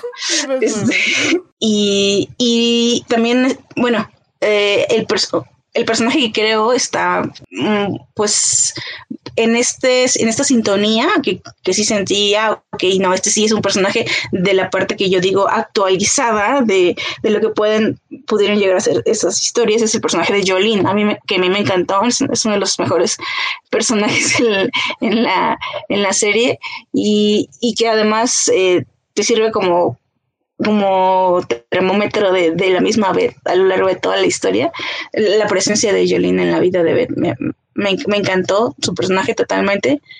Al final, bueno, aquí ya es spoiler, pero cuando gana, este, yo sí, yo pensé que se iba a parar Jolene, cuando se enteré que ganó Beth, yo pensé que, que se iba a parar y como renunciar, porque dijo que eso iba a hacer, porque le iba a pagar su, no recuerdo si era su, su, su deuda de su beca universitaria o algo así, ¿no? O su hipoteca, algo, algo le iba a pagar. Como que eh, pensé que eso iba a suceder, pero de todas formas su personaje es genial y es el, es el personaje que yo veo y digo, no creo que este, ese personaje esté, sea una mujer afroamericana en, en, la, en, en, el texto en el que se está basando. No, o sea, igual me estoy súper equivocando, pero pues no creo que sea así. Este, y o al menos no de esta manera representada. Tiene como estos altibajos, ¿no? O sea, como que no es constante en, este sentido. Insisto, no es algo que yo le, que yo crea que por eso la serie le baja puntos, o sea, no, no. Pero claro que, ah, y con lo que decía también, creo que también lo mencionaron en otros programas, ¿no? yo espero que por aquí va, que por aquí se sigan haciendo muchas cosas así, que se recupere pues un poco esta forma de, de contarnos historias y que veamos historias pues sí, más, más historias así contadas de mujeres para mujeres. Eh, esta no es una historia así necesariamente, aunque las mujeres son las de vestuario y arte, este, maquillaje. Yo, yo quiero ver, o sea, de verdad, yo quiero ver más historias así. Ojalá esos, esos fallos se corrijan. También no estoy segura, creo que no, eh, corríjanme ustedes si esta serie pasa el Bechdel Test. Creo que no, creo que en algún momento eh, tal vez con su mamá, pero al principio también era sobre su papá, hablar sobre hablar con su mamá, bueno, adoptiva, su mamá, su madre adoptiva sobre su papá, también sobre su mamá biológica también eran temas de su papá, entonces creo que por ahí no lo pasa, ni sus, sus compañeros, sus amigos terminan siendo eh, pues eh, relaciones no sentimentales pero sexuales, entonces, bueno, son, son cosas que insisto, creo que debe, según yo, deben obedecer el material original. Y, pero bueno, no sé, tampoco quiero clavarme mucho en eso porque como hemos repetido, mm, la serie no se va, o sea, el, ni Beth ni la historia giran alrededor de eso. Pero claro que quiero ver historias que sí eh, toman eso más en cuenta, ¿no? Sí, y es que de hecho justo al inicio de, del programa yo tenía la idea no sé por qué en algún artículo como que me como que me entró esa idea y ya no ya no la investigué de que en el libro original el, protagonista era un hombre. Entonces, cuando yo interpreté eso, como que a mí se me hizo muy claro por qué la serie era así. Después ya este las queridas invitadas me corrigieron y me di cuenta que no era cierto, que la protagonista en el libro también es protagonista mujer. Pero al, ser un hombre, o hipotéticamente ser tratada como un hombre, se me hacía como muy lógico el, la, ella en el aspecto de que era como, ok, la vamos a tratar igual que un hombre, le vamos a poner estas cuantas cosas que las, la identificarían como mujer en una sociedad, es decir, cómo la sociedad la trataría, pero en general no es algo en que nos vamos a enfocar. O sea, realmente va a ser la obsesión por el juego, este, sus problemas emocionales de apego, sus problemas emocionales de competitividad. Y eso es lo que va a pasar. Sí, de vez en cuando alguien le va a decir algo de, de que es mujer o, o de vez en cuando va a pasar algo, pero al final del día la, la protagonista es tratada por, por los guionistas como un hombre. esto tiene cosas buenas y malas, como dice Joyce. O sea, creo que, por ejemplo, para mí una cosa buena fue su sexualidad. Porque es una sexualidad muy abierta, sin juicios. Es decir, ella está literalmente al inicio, literalmente experimenta. Eh, la llamada eh, de su madre de, bueno, pero no te vayas a embarazar. Y ella dice así como, no, es obvio que no. Este, y ya, y ya es como lo único que se trata acerca de prevención. Y, y en el resto de la serie vamos a ver cómo sus relaciones con los hombres es eso, es eh, sí eres como un mentor, pero en el momento que ya no lo eres, tal vez es, algo sexual, pero en el momento que ya no lo eres, no eres nada para mí y ya. Y, y está padre, o sea, se ve que lo disfruta, se ve que le gusta y, y es algo que, que es parte de su vida, no gira alrededor de ella o es algo que le importe muchísimo. Y eso para mí fue positivo. Pero, pero en muchos aspectos, en muchos otros aspectos creo que sí es, es extraño y negativo porque, como digo, o sea, creo que a, muchos, al parecer, no les quedó eso claro, a muchos eh, periodistas o críticos de series, eh, porque sí piensan que es una crítica que les gusta, pero pues como dice Joyce o como dice, como digo yo, eh, tal vez estoy poniendo palabras en la boca de Joyce, pero bueno, la forma en que lo veo yo es de que realmente no es una crítica, o sea, está ahí porque pues sí, porque pues como no va a estar, eh, pero no es algo en que se basen, inclusive el hecho de que Beth tenga esta exploración bisexual o, o pues es que ni siquiera lo sabemos, no sabemos si fue fue como una este, exploración, fue un error. Muy extraño. Se le general, los licores. Exactamente, parece que, parece que está diciendo todo fue culpa de que le invitó unos, así un tequila, no sé qué le invitó. No, yo digo, cuando, por ejemplo, la conoce por primera vez, porque bueno, Beth conoce, para que sepan, querido público, Beth conoce a una modelo de París y desde que la ve, la ve con ojos de, wow, hola, ¿cómo estás? Te conozco.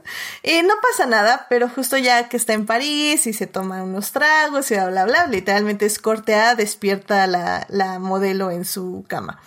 Y, y es como, o sea, bueno, por, por lo, ante, lo de antes supongo que es bisexual, pero por lo de ahora, con la cara que pone, supongo que no. Pero bueno, ya, inclusión LGBT. Sigamos adelante con la, con la serie. Y así como... ¿Saben? Pero no está mal, o sea, no está mal, pero pues sí, como dice Joyce, tampoco está bien. no sé cómo piense Daphne y este, o Blanca de, todo lo que estamos hablando. Porque es como. Ah, bueno, perdón, James, vas. No, nada más cortitos. Para mí se quedan cortitos esos dos personajes. Ese y el del amigo que no recuerdo cómo se llama. Ah, también, sí, es cierto. o sea, esos dos personajes se quedan cortitos. Y es justo eso. Esa inclusión se queda cortita porque además nos las ponen desde la primera escena de la serie y que para mí fue un gancho de quién es el que estaba ahí con ella y sabes que no era que no era él. Exacto. Exacto, sí, también fue un cliffhanger extraño.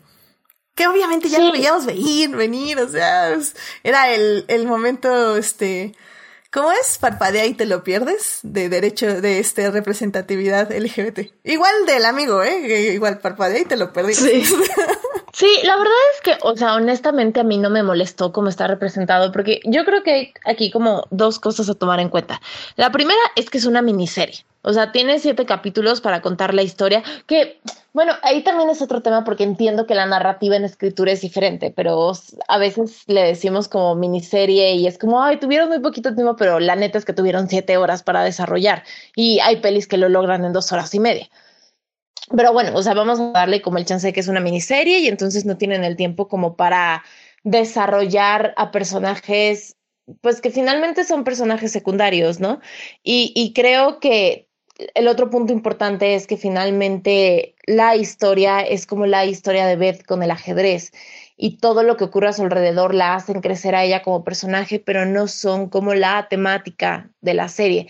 Y creo yo que, o sea, estos como hinches de, de representación, pues no están más desarrollados, pero se sobreentienden perfectamente bien, ¿no? O sea, creo yo que en el caso del del chavo que le gusta al principio y que es gay y todo, es como, pues sí te lo están diciendo, tan te lo están diciendo que tienes como esta escena donde hay como un coqueteo entre ellos dos hasta que entra, pues literalmente, eh, no, no, recuerdo si era como en calzones o en traje de baño, pero entra semidesnudo eh, la pareja del traje chavo. De traje de baño.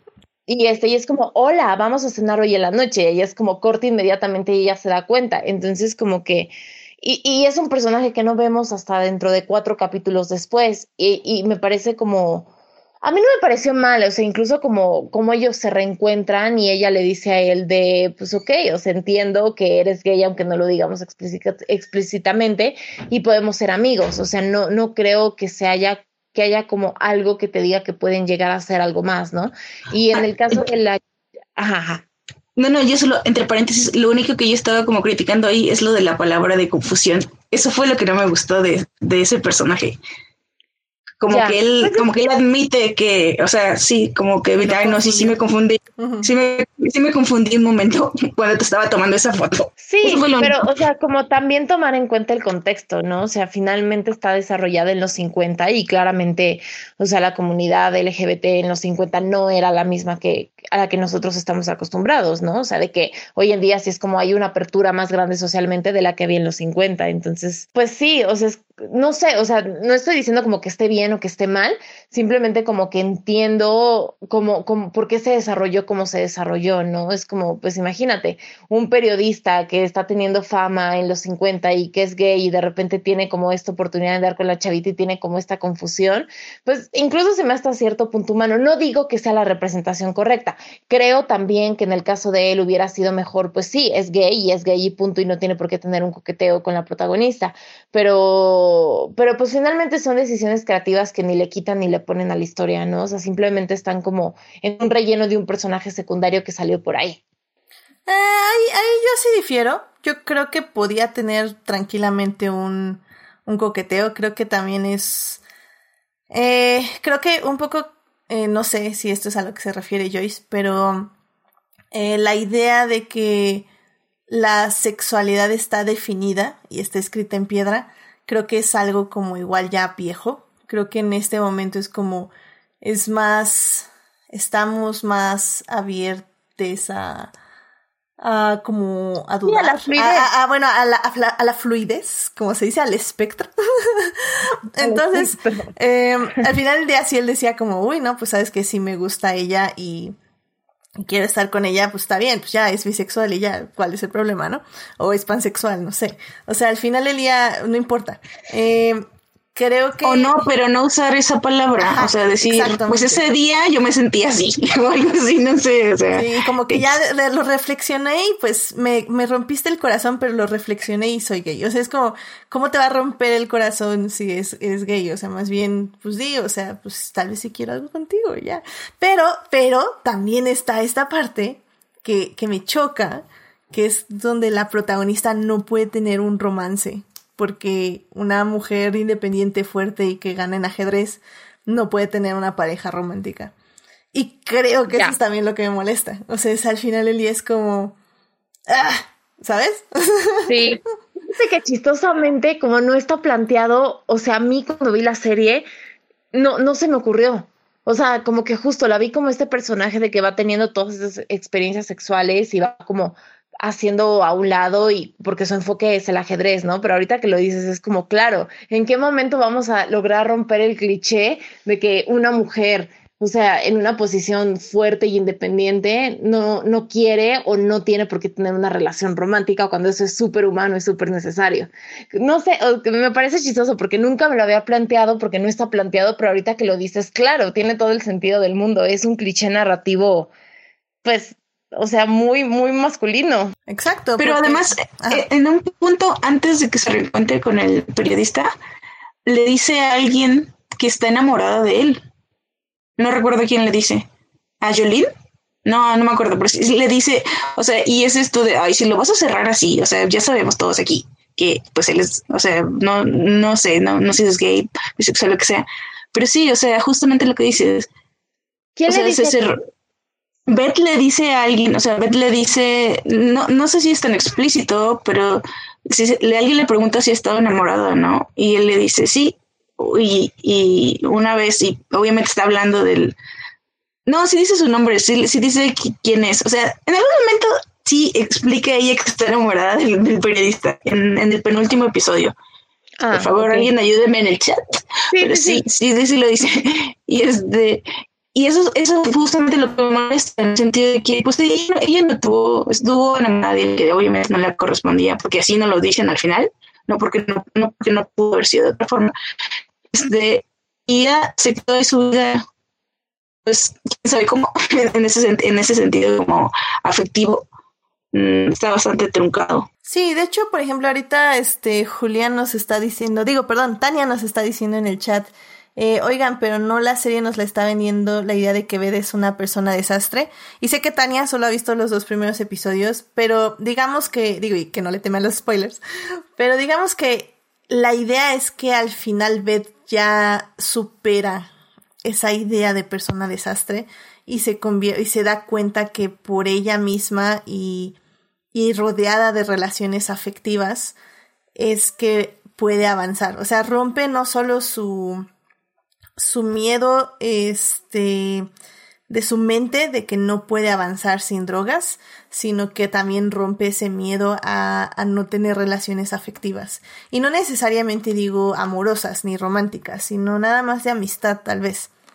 Y, y creo que eso es lo importante, que también al final del día iba a ser lo importante con este Towns, que era esta persona que parecía ser como, como su piedra y su eh, infatué, o sea, como su, su amor platónico, y que al finalmente no lo es. Y, y como decimos, o sea, creo que es un debate que se está haciendo mucho hoy en día, porque por un lado, sí queremos ver protagonistas, mujeres, que, que no, que sean independientes y que no tengan un amor, pero al mismo tiempo queremos tener protagonistas que tengan derecho a ser independientes y tener un romance. Entonces está como esta tremenda balanza que siempre está de un lado a otro y a veces, y es que no es que eh, siento yo que seamos indecises, es que al final del día hay historias que se siente que van para un romance y se truncan porque los escritores, los productores, el estudio, sí, te habla a ti, fucking Disney, I hate you. Y ya, ahorita bajo Disney Plus. Este, em, eh, quieren, o sea, no quieren que su protagonista tenga un romance porque sienten que eso la va a hacer débil. Y hay otras, este, que se ve que forzosamente tiene que tener un amor y todo así como, ah. Entonces, son cuestiones de guion, sinceramente. Y no creo, como bien decimos, creemos que tal vez este debate es o al menos yo siento que estamos leyendo mucho en una serie que no quería ser leída tanto. O sea, una serie que literalmente su enfoque era el ajedrez, la competitividad y la obsesión por un juego. Eh, pero que al final ya porque es una buena serie y tiene un buen guion, sí toca estos temas debajo, pero no es su prioridad. O sea, al final del día la serie no se va a debatir si Beth Harmon merece tener un amor o no Probablemente sí, pero eso sería como por ejemplo para una segunda temporada, porque apenas ahorita se acaba de, de crear a ella misma y de consolidar como, como ella. Tal vez en un futuro ya buscaría consolidarse con otra relación afectiva, pero no en, en un momento de la serie. Y es algo que, como digo, la serie no le interesa explorar. No, y es que justamente eso, creo que un tema y algo que descubre Beth y el personaje es justamente cómo Em, porque ella por todo, también como creación de personaje, también creo que hay que considerar pues todo el background que tiene y todo el, todo lo que vive y cómo ella está tan pues aislada en su misma habilidad que a veces esta parte de las relaciones, creo que para el personaje, de nuevo, ya creo que sí puede ser un poco complicado para el personaje del que se está hablando, porque de nuevo vemos a alguien aislada, vemos a alguien que pues es, em, tiene adicciones y alguien que es muy enfocada en, en esto, en, en, algo en particular y que incluso llega a ser un tema de la serie donde le explican es que eh, en, Rusia y los jugadores rusos ganan porque ganan en equipo, ¿no? O sea, le aprende un poco y le quitan esta parte de yo tengo que salir por mí misma sin ayuda de absolutamente nadie y yo tengo que hacer todo y tengo que ganar por mis uh, méritos y yo sola. Y al final, justamente en el último capítulo, en el último partido, que de alguna forma le, ayudan sus compañeros, eh, jugadores, eh, amigos, y que le ayudan incluso a, lograr eso, que ella se da cuenta de sí, pero a lo mejor pues no es solo eh, esta idea que tenemos mucho de ganar solo, sino hay que ganar con alguien, hay que ganar el equipo y le quitan justamente un poquito lo aislada que ella, que ella vive y está, pues sí, lo aislada que estaba. Creo que en el chat Tania lo está describiendo muy bien. Eh, no voy a leer todo lo que puso porque sí es un poquito mucho, pero eh, básicamente eh, nos está explicando cómo tiene eh, ve de estos problemas de abandono y que bueno, todo esto de que su madre se suicida y que pues básicamente quería matarla, que eso pasa en el primer episodio, eh, pues todo eso tiene consecuencias y dice pues sí, aparentemente eso de que las personas que son adoptadas luego sí tienen problemas relacionados con el abandono es real. Y sí, al final del día creo que... Es el contexto, es, la situación en la que ponen al, al personaje y cómo Exacto. crece, ¿no? Todo lo que vive. Exacto. Y por eso el final mí, también se siente tan satisfactorio, porque esa parte sí la entienden los escritores, sí la entiende el director y la resuelve, que eso es por lo que es un guion completo al final del día. Sí, no, solo para como cerrar justamente retomando lo que decía al principio de, de lo que quiero, espero que signifique esta serie ya que vieron que funciona, ¿no? Porque ya sabemos que de ahí se agarran, este, ver más ver más, mm, digo, no voy, no quiero decir series así, pero series que utilicen esto que funcionó en, en, en Queen's Gambit y, y, que entonces sí ver estas cosas que yo hablo en este momento de, de representación y, y, de lo que yo decía de también de, de, lo que pasaba en México y de la pantalla, lo que sea. O sea, yo lo veo más como eh, las próximas historias, ojalá vengan con eso. No, no, no porque yo crea, insisto, que esto que dije, aunque sí, yo lo voy a soñar siempre y porque sí, para mí no es posible seguirlo viendo y que no creo que hubiera tomado tanto tiempo, pero efectivamente no le quita nada a la serie y no deja de ser una gran serie, este, que sí, o sea, no la voy, no sé si la voy a volver a ver, o sea, tampoco, también como Edith, perdón, no las, no la amé, pero digo, wow, quiero que se hagan más cosas así y por eso es que creo que sí quiero señalar estas cositas que según yo, se pueden mejorar muy fácilmente. Sí, yo también creo que se pueden mejorar muy fácilmente.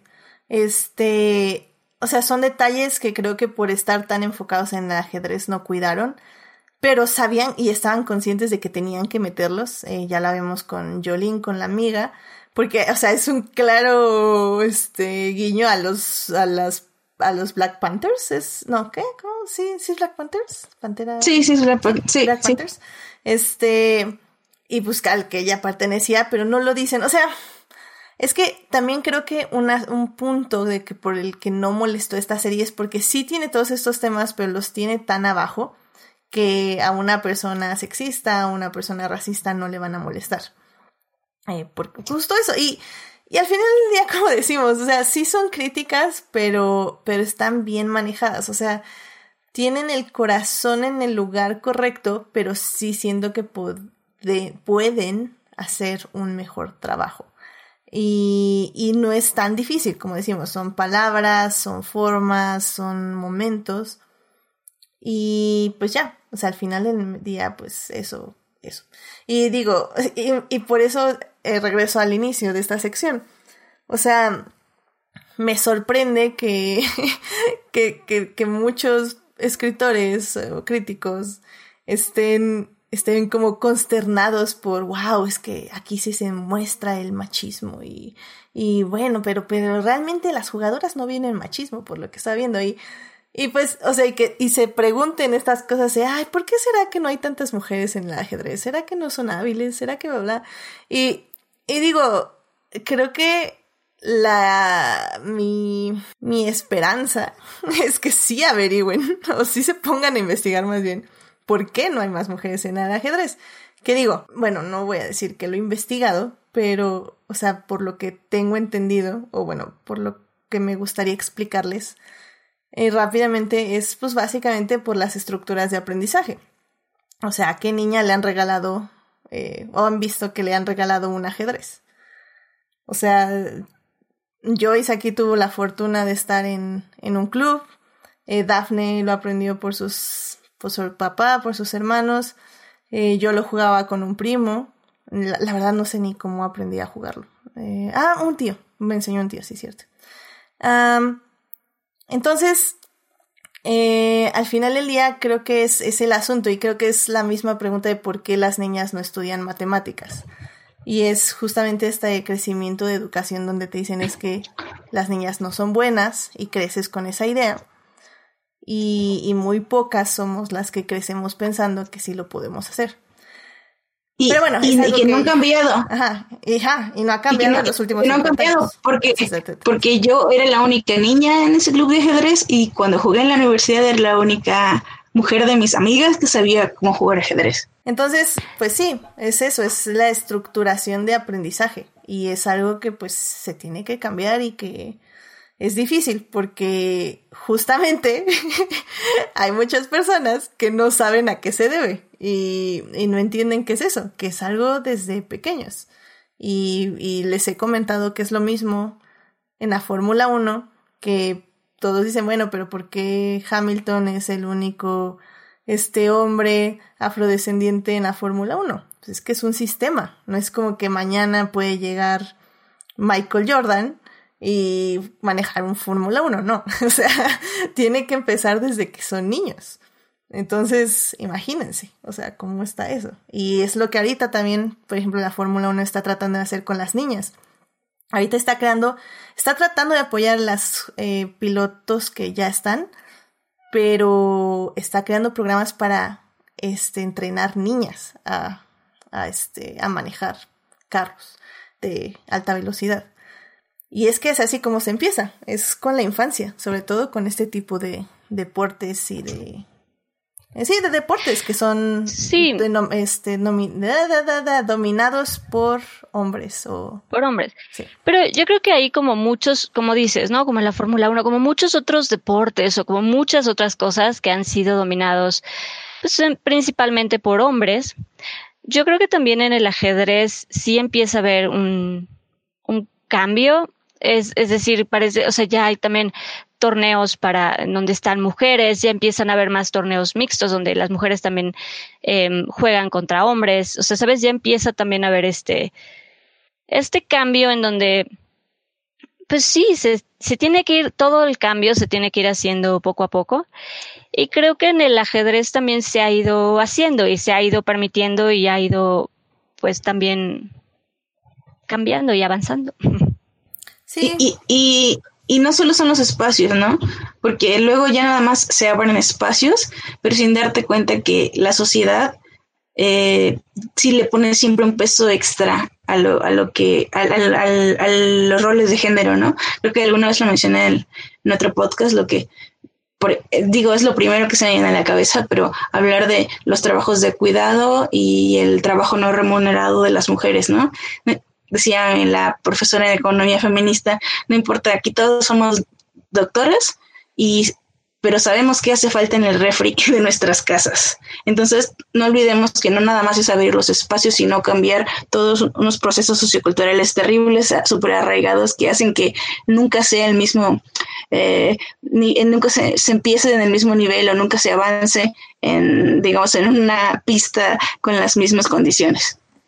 Exacto. No, Y, mira, yo en el ajedrez algo muy interesante que, que leí justamente de ajedrecistas mujeres es que sí mencionan que si bien como dicen, ha ido, ha ido cambiando y ya se ha permitido más, eh, pues sí, más evolución y que las mujeres puedan tener más voz y más presencia en el ajedrez.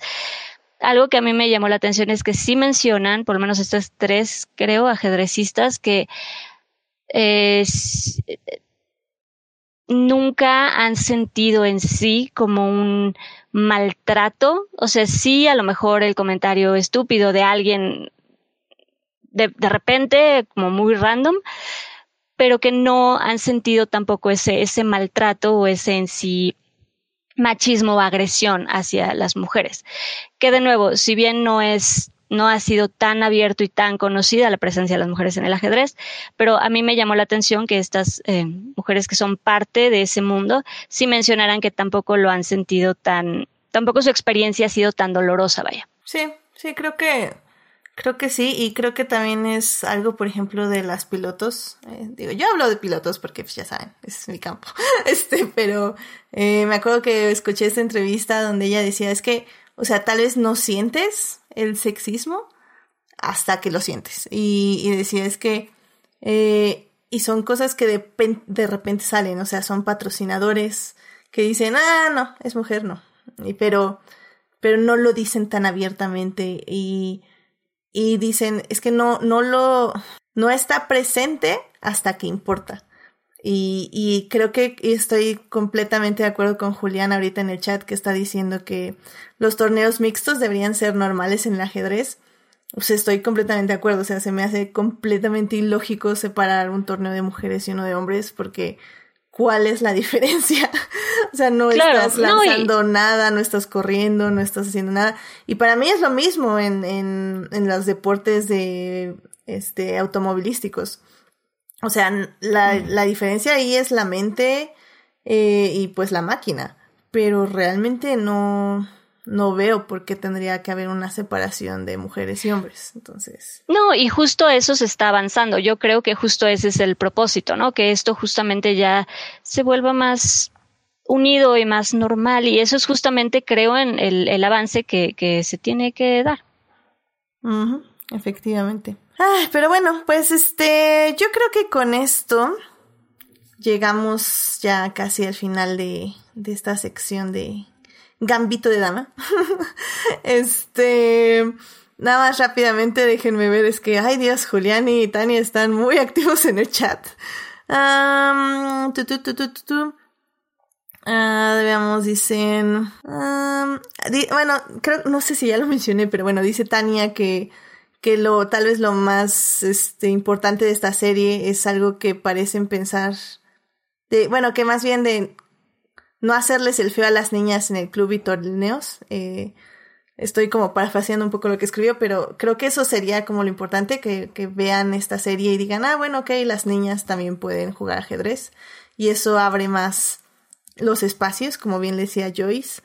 Y, y, bueno, dice Tania que también no esperaba ver una historia de drogas de performance en el ajedrez. bueno, de dopaje.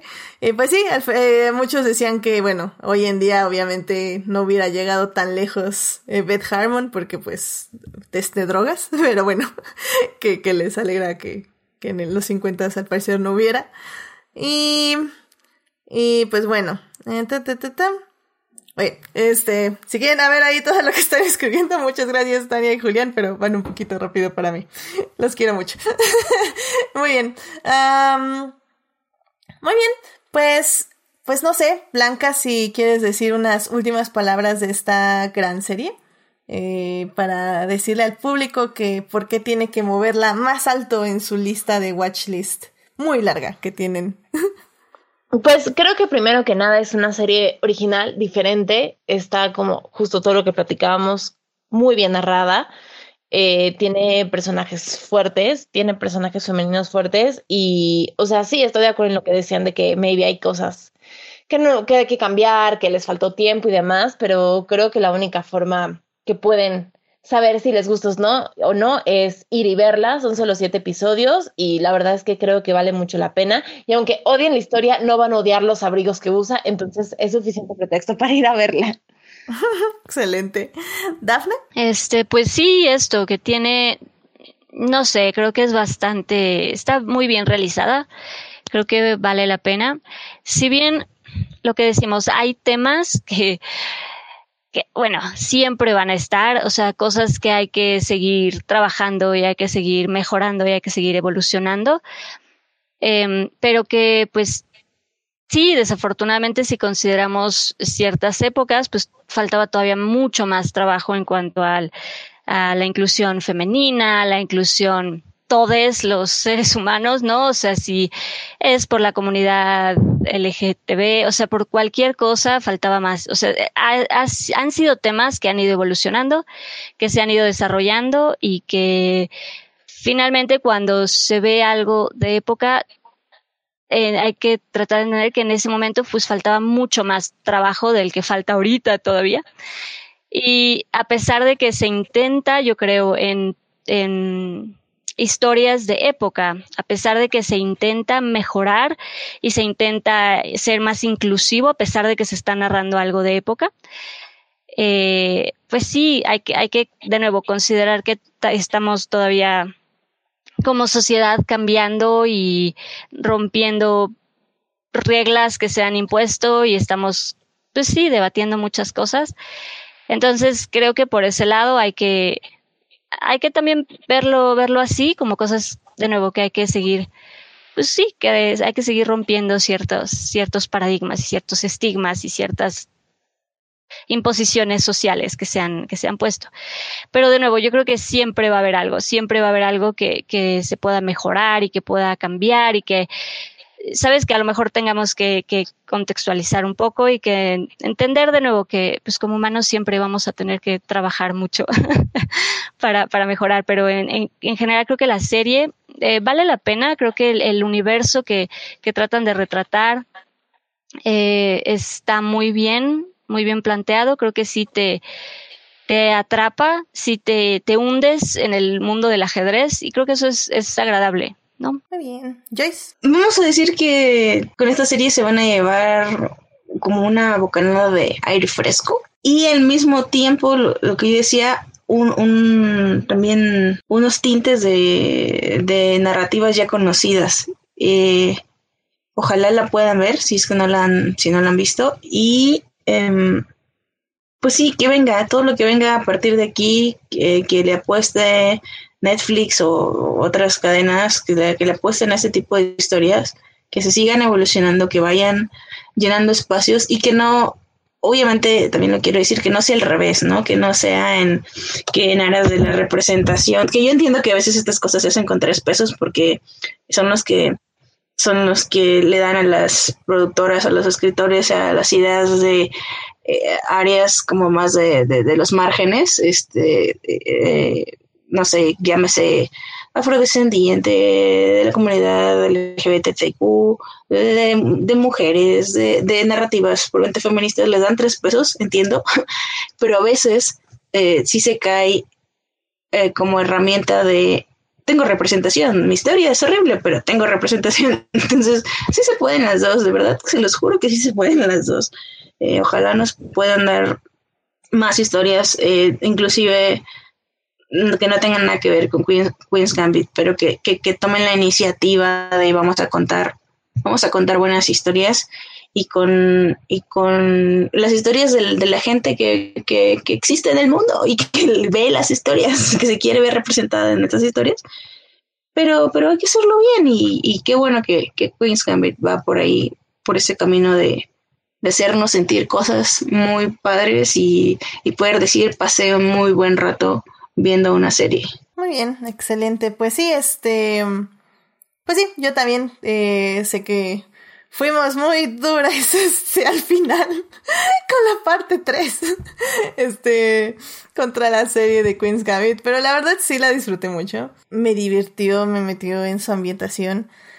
Y como dice Joyce, creo que eh, a veces se piensa o se siente o se tiene miedo que realmente haya un buen balance entre las narrativas y la inclusión, pero realmente no es, o sea, no debería ser tan difícil, nada más es saber qué quieres contar y contarlo bien. Tenemos muchos ejemplos de ello. Y esperemos que justamente el que los productores de Netflix sepan realmente qué fue lo que le dio el éxito a esta serie, porque luego también entienden lo que quieren entender y hacen todo mal y pues por eso. Pero bueno, entiendan como qué le hizo el éxito a esta serie y sigan manejando esta fórmula y pues sí, ver más representación y me alegra mucho que esta serie y por ejemplo en Nola Holmes también haya sido tan bien recibida, porque creo que al final del día tal vez sí tienen cosas que están un poco, eh, pero eh, en la mayoría de la parte están bien hechas. Entonces eso es creo que lo importante. Así que vayan a ver The Queen's Gambit, Netflix, siete episodios. Se van a divertir 10 de 10, van a aplaudir al final, se los aseguramos. Eh, Julián dice en el chat que también le, le, encantó el final, sí, el final. La verdad lo vi como tres veces porque está muy, muy bien editado y está muy bien hecho. Eh, disfrútenlo. Y y bueno, este, Tania y Julián están discutiendo que justamente, este, de, de los juegos de mesa, de los dominó y que todas las mamás eh, son muy buenas en juegos, en videojuegos y en dominó y que bueno. Eh, sí, la verdad yo soy más de cartas, este, pero bueno, creo que la pandemia es un buen momento también para desempolvar estos juegos de mesa y alejarnos un poco de, de la computadora y de los aparatos. ¿Y por qué no? Jugar un, un solo en dominó, un solitario en cartas. Este, no, dominó no, perdón, en ajedrez. un dominó, ¿por qué no? Hay que, hay que acercarnos con la gente que estamos bajo el mismo techo y. Ay, y jugar damas chinas también, me gustan mucho, así que. Pero si no tienen, nada más le ponen eh, eh, ajedrez online y pueden jugar o ustedes contra la máquina o ustedes contra cualquier otra parte del mundo, otra persona de cualquier otra parte del mundo, que no se los recomiendo porque generalmente son personas muy buenas y si no saben mucho van a perder, pero si no en la máquina le ponen, le ponen el principiante y ahí lo hacen. Excelente, sí, sí, sí, no, no se desanimen, o sea, también luego estas series nos hacen, nos dan a entender como que todo se aprende en dos segundos, cuando no, porque creo que esta serie sí explica muy bien que hay que estudiar y hay que leer, wow, o sea, yo no sabía que existían tantos libros de ajedrez. Y digo, obviamente debe haber más, pero sí fue algo que dije, debía haberlo asumido, pero saberlo ahora es como, wow. Entonces está súper interesante, ya saben, para todo se necesita práctica, paciencia y sobre todo divertirse para todos estos tipos de juegos. Así que chéquenlo y aprendan si no saben y diviértanse que eso es lo más importante. Bueno, eh, yo creo que con eso nos vamos a las recomendaciones. Julián está pidiendo como siempre una hora más de programa, pero no, ya vámonos a las recomendaciones para ya cerrar esto y ya irnos a, a Disney Plus, que ya salió. Digo, este, y nos vamos a dormir. Ok, vamos a los estrenos de la semana. I love movies. Gosh, I love movies. Muy bien, pues ya estamos aquí en las recomendaciones de la semana. No, Blanca, es por abecedario. Blanca, ¿qué te gustaría recomendarnos esta semana? Les voy a recomendar una serie que también tiene un final bastante impresionante y bastante, pues sí, creo, no sé si la palabra es bonito, me voy a quedar con impresionante. Eh, y es la serie que todos los que quieran ver una serie con cero, cero investigación histórica, y, y, que lo único bueno que tienen es que respetan los idiomas. Esta es la serie para ustedes y se llama Barbarians y es una serie más que no sabíamos que necesitábamos sobre vikingos eh, bajo el Imperio Romano. Y la verdad es que creo que está muy bien producida visualmente. Históricamente no tiene absolutamente ningún sentido, pero está muy entretenida y sobre todo el capítulo final es bastante cardíaco, entonces siguiendo como con la narrativa de series con finales cardíacos tipo de Queen's Gambit, creo que es una serie bastante disfrutable y son nada más 10 episodios y está en Netflix. Barbarians, Barbarians que está en Netflix. Correcto. Perfecto, muchísimas gracias Blanca. Mm, Dafne, ¿qué te gustaría recomendarle al público? Pues yo les quisiera recomendar, es, ah, bueno, a mí me gustan, me gustan mucho las películas animadas y hay una película que tuve oportunidad de ver ahora en el Festival de Los Cabos, que se llama Wolf Walkers, como caminantes de lobos. y dirigida por Tom Moore y Ross Stewart. Y a mí personalmente se me hizo muy bonita. Eh, me parece que la van a estrenar en unos días, creo, en Apple TV. Entonces por ahí la podrán ver en algún, en algún momento, un poquito más adelante, pero va a salir, creo que está bonita. Creo que si les gustan pues las películas animadas, creo que les puede gustar. Creo que se puede está bastante disfrutable. Oh my god, yo también la pude ver en el Festival de los Cabos, la única peli que he visto de un festival en este año. y, sí, creo que es la mejor del estudio hasta ahora. Este, creo que balancean, justo estaba hablando de eso hace ratito, em, fuera del aire. Eh, balancea muy bien lo que es una realidad dura con la fantasía y la magia, que es como muy característico. Y eh, me parece que se estrena el 11 de diciembre en Apple TV. Eh, leí que se estrenan en Estados Unidos, no sé si aquí también, pero evidentemente les voy a avisar y de hecho tal vez hasta hago un podcast de esa película, pero ya es en diciembre, así que lo vamos a planear con más calma, eh, ya acercándose la fecha y que sí se estrene evidentemente para que la puedan ver en Apple TV, pero sí, eh, qué bueno que tú también tuviste la oportunidad de verla, Dafne, porque sí, sí, me, me agradó mucho. Está muy, muy bonita y bueno, la animación, como siempre, es impresionante. Increíble. Sí, no, está muy linda, está muy bonita. Sí, la verdad es que sí. Muy bien, pues Wolf Walkers, eh, que todavía no la pueden encontrar en línea, pero que pronto estará en Apple TV. Pregunta Julián si está en medios alternativos. Me parece que no. Eh, como que todavía estuvo eh, festivaleando y en el Festival de los Cabos sí tuvieron mucho cuidado de poner marcas de agua. Eh, pero no dudo que pronto esté en, Apple, en medios alternativos. Pero bueno, en un mes ya va a estar en Apple TV para aquellas personas que no son tan este, dadas a buscar por otros lados. Y por lo tanto, en medios alternativos. Así que bueno, en Apple TV o aguántense que yo creo que ya por ahí caerá pronto en medios alternativos. En fin.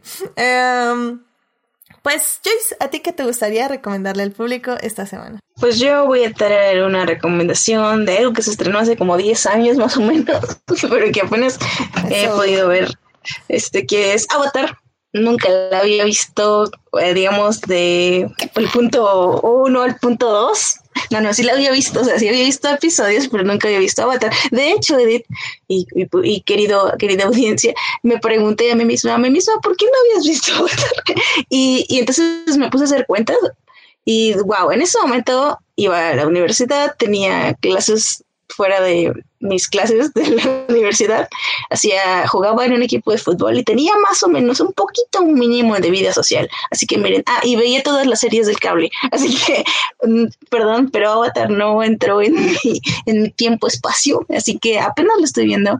Es que es una serie hermosa y además me estoy tomando la delicadeza de ver como pocos episodios para así ponerle atención a lo que está pasando me estaba fascinando, este, ya, insisto, ya la había, ya había visto episodios de la primera temporada, ya he visto episodios de Corra. Espero que cuando termine esto ya esté, ya esté la leyenda de Corra, porque no la he visto tampoco completa. Y de verdad, si no han visto Avatar, vean, está hermosa, este, la estoy viendo en su audio, audio original. Mm, o sea, de verdad, es una maravilla de animación y qué padre que, qué padre que la esté esté teniendo tiempo para verla en primer lugar, pero qué padre que la que regresó a Netflix, este, pero sí ya pongan corra y, ya hagan otra la, para poder ver el, el otro, el, siguiente avatar, que creo que es el de tierra, ¿no? El Airbender. Y que sigue, ya, ya háganla. Creo que, creo que es porque siguen haciendo el cómic de Corra, pero no, ya hagan la otra serie animada para, para agarrarme así. ah, es que se pelearon con Netflix, ¿no? Porque sí iban a seguir ah, haciendo sí iban a seguir haciendo, eh, o sea, era el siguiente proyecto de Avatar, que pues que yo me imagino que es el, otro Avatar, pero hubo ahí como diferencias creativas con Netflix y, ya no se hizo nada. Qué triste. Pues váyanse a otra plataforma, señores productores, creadores de Avatar. Si tienen fans, se los juro. La verdad no, no sabía, yo no, no estoy muy este, al día con el chisme. Entonces no, no, no tenía ahí qué había pasado, este, o, qué está pasando. Pero, pero sí, Avatar es increíble. Eh, traté de hacer un rewatch todo este tiempo para tener un podcast de Avatar. No se pudo y yo creo que ya no va a ser este año. Pero... Ah, pero cuando lo hagas, invítame. A ver, te pongo en la lista. que, que déjame decirte que de Avatar, sí, o sea, es una lista cargada de, de personas que van a venir. Así que va a estar, va a estar interesante porque hay, hay muchísimo amor para esa serie. Sí. Y, y es una gran serie, o sea, véanla. Yo no he visto Corra. Este, porque no me gustó la primera, los primeros episodios. Le voy a dar igual un chance más, tal vez no era el momento para que yo la viera. Pero, pero sí, en algún momento daré mi rewatch de Avatar y, y no le tengo a miedo, miedo a que la quite Netflix porque tengo el Blu-ray. Y, sí, y véanla en el idioma original, creo yo. Eh, bueno, a mí me gusta más en el idioma original, como casi todo. pero bueno, pues sí, muchísimas gracias Joyce. Este, qué bueno que ya estás disfrutando de esa icónica serie de la televisión. Sí. Y pues finalmente ya para cerrar esta hermosa sección, eh, a mí me gustaría eh, volverles a recomendar, creo que la semana pasada también la recomendé, pero bueno, les voy a volver a recomendar Star Trek Discovery. Eh, ya, ya estoy al día con los episodios que están saliendo de esta temporada y se están yendo así por los feels 100%, o es básicamente llorar cada episodio de lo hermosa que es y de, de lo mucho que les amo a todos los personajes, son hermosos. Y, y pues ya, los amo, los defenderé con mi vida y nadie los toque porque son perfectos y los quiero mucho. Eh, vayan a ver, está muy buena la serie. Eh, este, y pues disfrútenla, está ahí en Netflix para que la vean. Muy bien, pues con esto llegamos al final de este hermoso programa. Muchísimas gracias por venir, chicas, aquí a hablar de, de Gambito de Dama. Soy muy raro en español, pero Gambito de Dama. hablar de Gambito de Dama y pues este, espero que se la hayan pasado muy bien. Este, muchísimas Blanca por, muchísimas gracias Blanca por venir al programa. ¿Dónde te puede encontrar el público? Ya me di cuenta que ya te pegué mi dislexia. No, no, es que para hablar el día de hoy. Sí, por eso este programa ya no podía durar más, ya, ya está, mi, mi changuito ya no da, ya no gira, ya no gira. Y apenas es lunes de puente, just saying. ya sé, qué horror.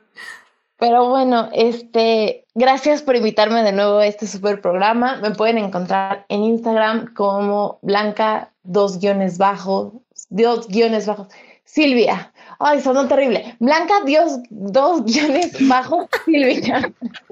Va a sonar como trabalenguas. Es que aparte, o sea, de verdad, yo sé que lo digo todos los programas, pero les juro que es como el nombre más largo y menos original de Instagram. Y lo he intentado cambiar como 17 veces y las 17 veces no encuentro nada, así como todo está tomado con mi nombre. Entonces, pues nada que hacer, ni modo. así es la vida, así es la vida, Blanca. Y, Exacto. y siempre pongan una contraseña difícil, porque yo tenía mi hermoso ese usuario chido de Instagram y me hackearon y no lo he podido recuperar tampoco, así que Ay, no. así es la vida, así es la vida. ¿Qué le vamos a hacer? Pero bueno, Pues sí. muchísimas gracias Blanca por venir. Eh, también muchísimas Blanca. Blanca. Ya te lo pegué. lo siento. Ok. Ok. Dafne, muchísimas gracias por venir al programa. ¿Dónde te puede encontrar nuestro público? Estoy en eh, Twitter y en Instagram como Dafne Bennett. Eh, y pues casi no publico, pero ahí me pueden encontrar. Ahí estoy.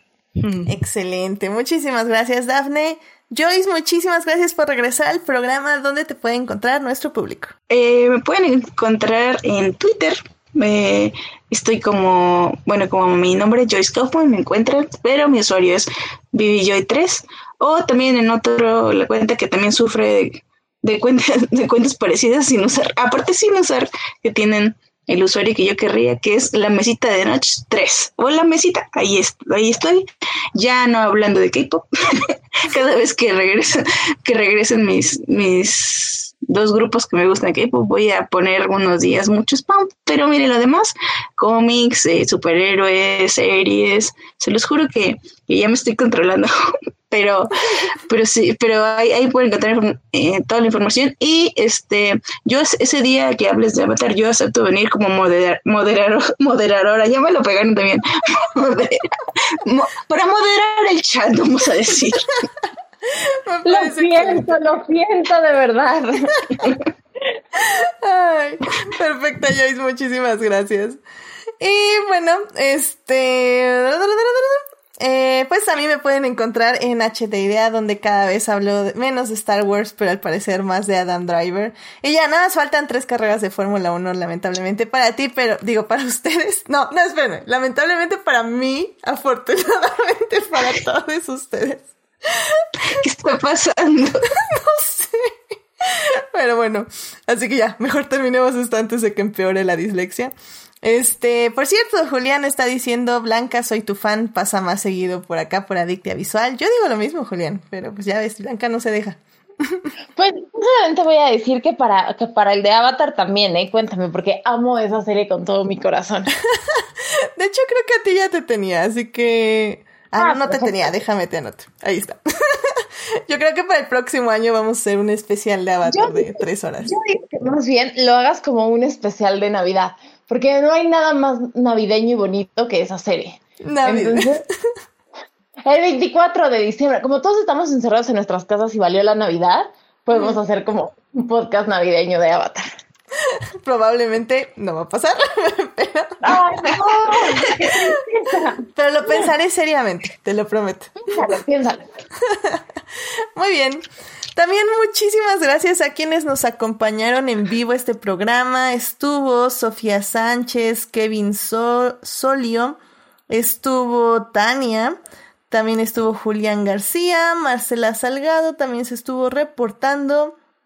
Y ya, estuvieron aquí en el chat. Bueno, también Tania y Julián sobre todo estuvieron muy activos. Muchísimas gracias por estar aquí escuchando el programa. Eh, también muchas gracias a quienes nos oyen durante la semana en Heartis, Spotify y en iTunes. Este programa estará disponible ahí a partir del miércoles en la mañana. Muchísimas gracias a quienes nos oyen en diferido, este Juan Pablo Nevado especialmente, que se está ahí reportando siempre en Facebook. Y bueno, no se les olvide seguir este podcast en Facebook, en Instagram como Adictia-Visual para leer las reseñas cortas de películas y series. Y obviamente también suscribirse al canal de YouTube, que es donde creo nos escuchan más este podcast. Así que eh, les admiro a todos los valientes que, que escuchan este programa con errores técnicos. les quiero mucho. ¿Qué, puedo, ¿Qué puedo decirles más que que tienen todo mi amor y cariño? Y bueno, este, iba a decir algo, ya se me olvidó. Ah, ah, bueno, la próxima semana tenemos un super mega especial que me apartó Melvin desde hace literalmente un mes y medio. Así que vamos a estar hablando de Supernatural, esta serie que llega por fin a su final después de 15 temporadas. La serie la pueden ver en Amazon Prime. Eh, en palabras de Melvin, si no la han visto, ya no la vean. Eh, pero bueno, eh, más que nada vamos a discutir pues de qué es Supernatural, por qué duró 15 años, qué tan importante fue. Va a estar muy interesante, personalmente no la vi completa, creo que vi nada más como 10 temporadas, pero, pero bueno, vamos a tener expertos en, en su tema, o sea, yo espero, porque sí, hay, hay gente aquí que... Supernatural la tiene tatuada así en el corazón, así que va a estar interesante dense una vuelta el lunes en vivo para hablar de la serie. Y pues aquí para, para entrar en controversia, ¿por qué no? no? Porque la serie también es muy controversial en muchos aspectos, así que tengo, tengo mucha curiosidad de qué nos van a decir de ella, pero ya, ya veremos cómo se pone el programa la próxima semana. Así que, pues muchísimas gracias por acompañarnos, que tengan una muy linda semana, cuídense mucho, recuerden, usen cubrebocas si salen. Eh, de preferencia quédense en casa, eh, ya vienen otra vez tiempos complicados y parece ser que el estado rojo es... Eh, no es opción decirlo, pero creo que ya es básicamente en lo que estamos ahorita, sobre todo en la Ciudad de México. Así que cuídense mucho, por favor. no salgan de no ser necesario. Usen cubrebocas. Y pues nada más. Nos vemos el próximo lunes. Bueno, pues cuídense mucho. Nos vemos. Gracias, chicas. Descansen. Cuídense. Adiós.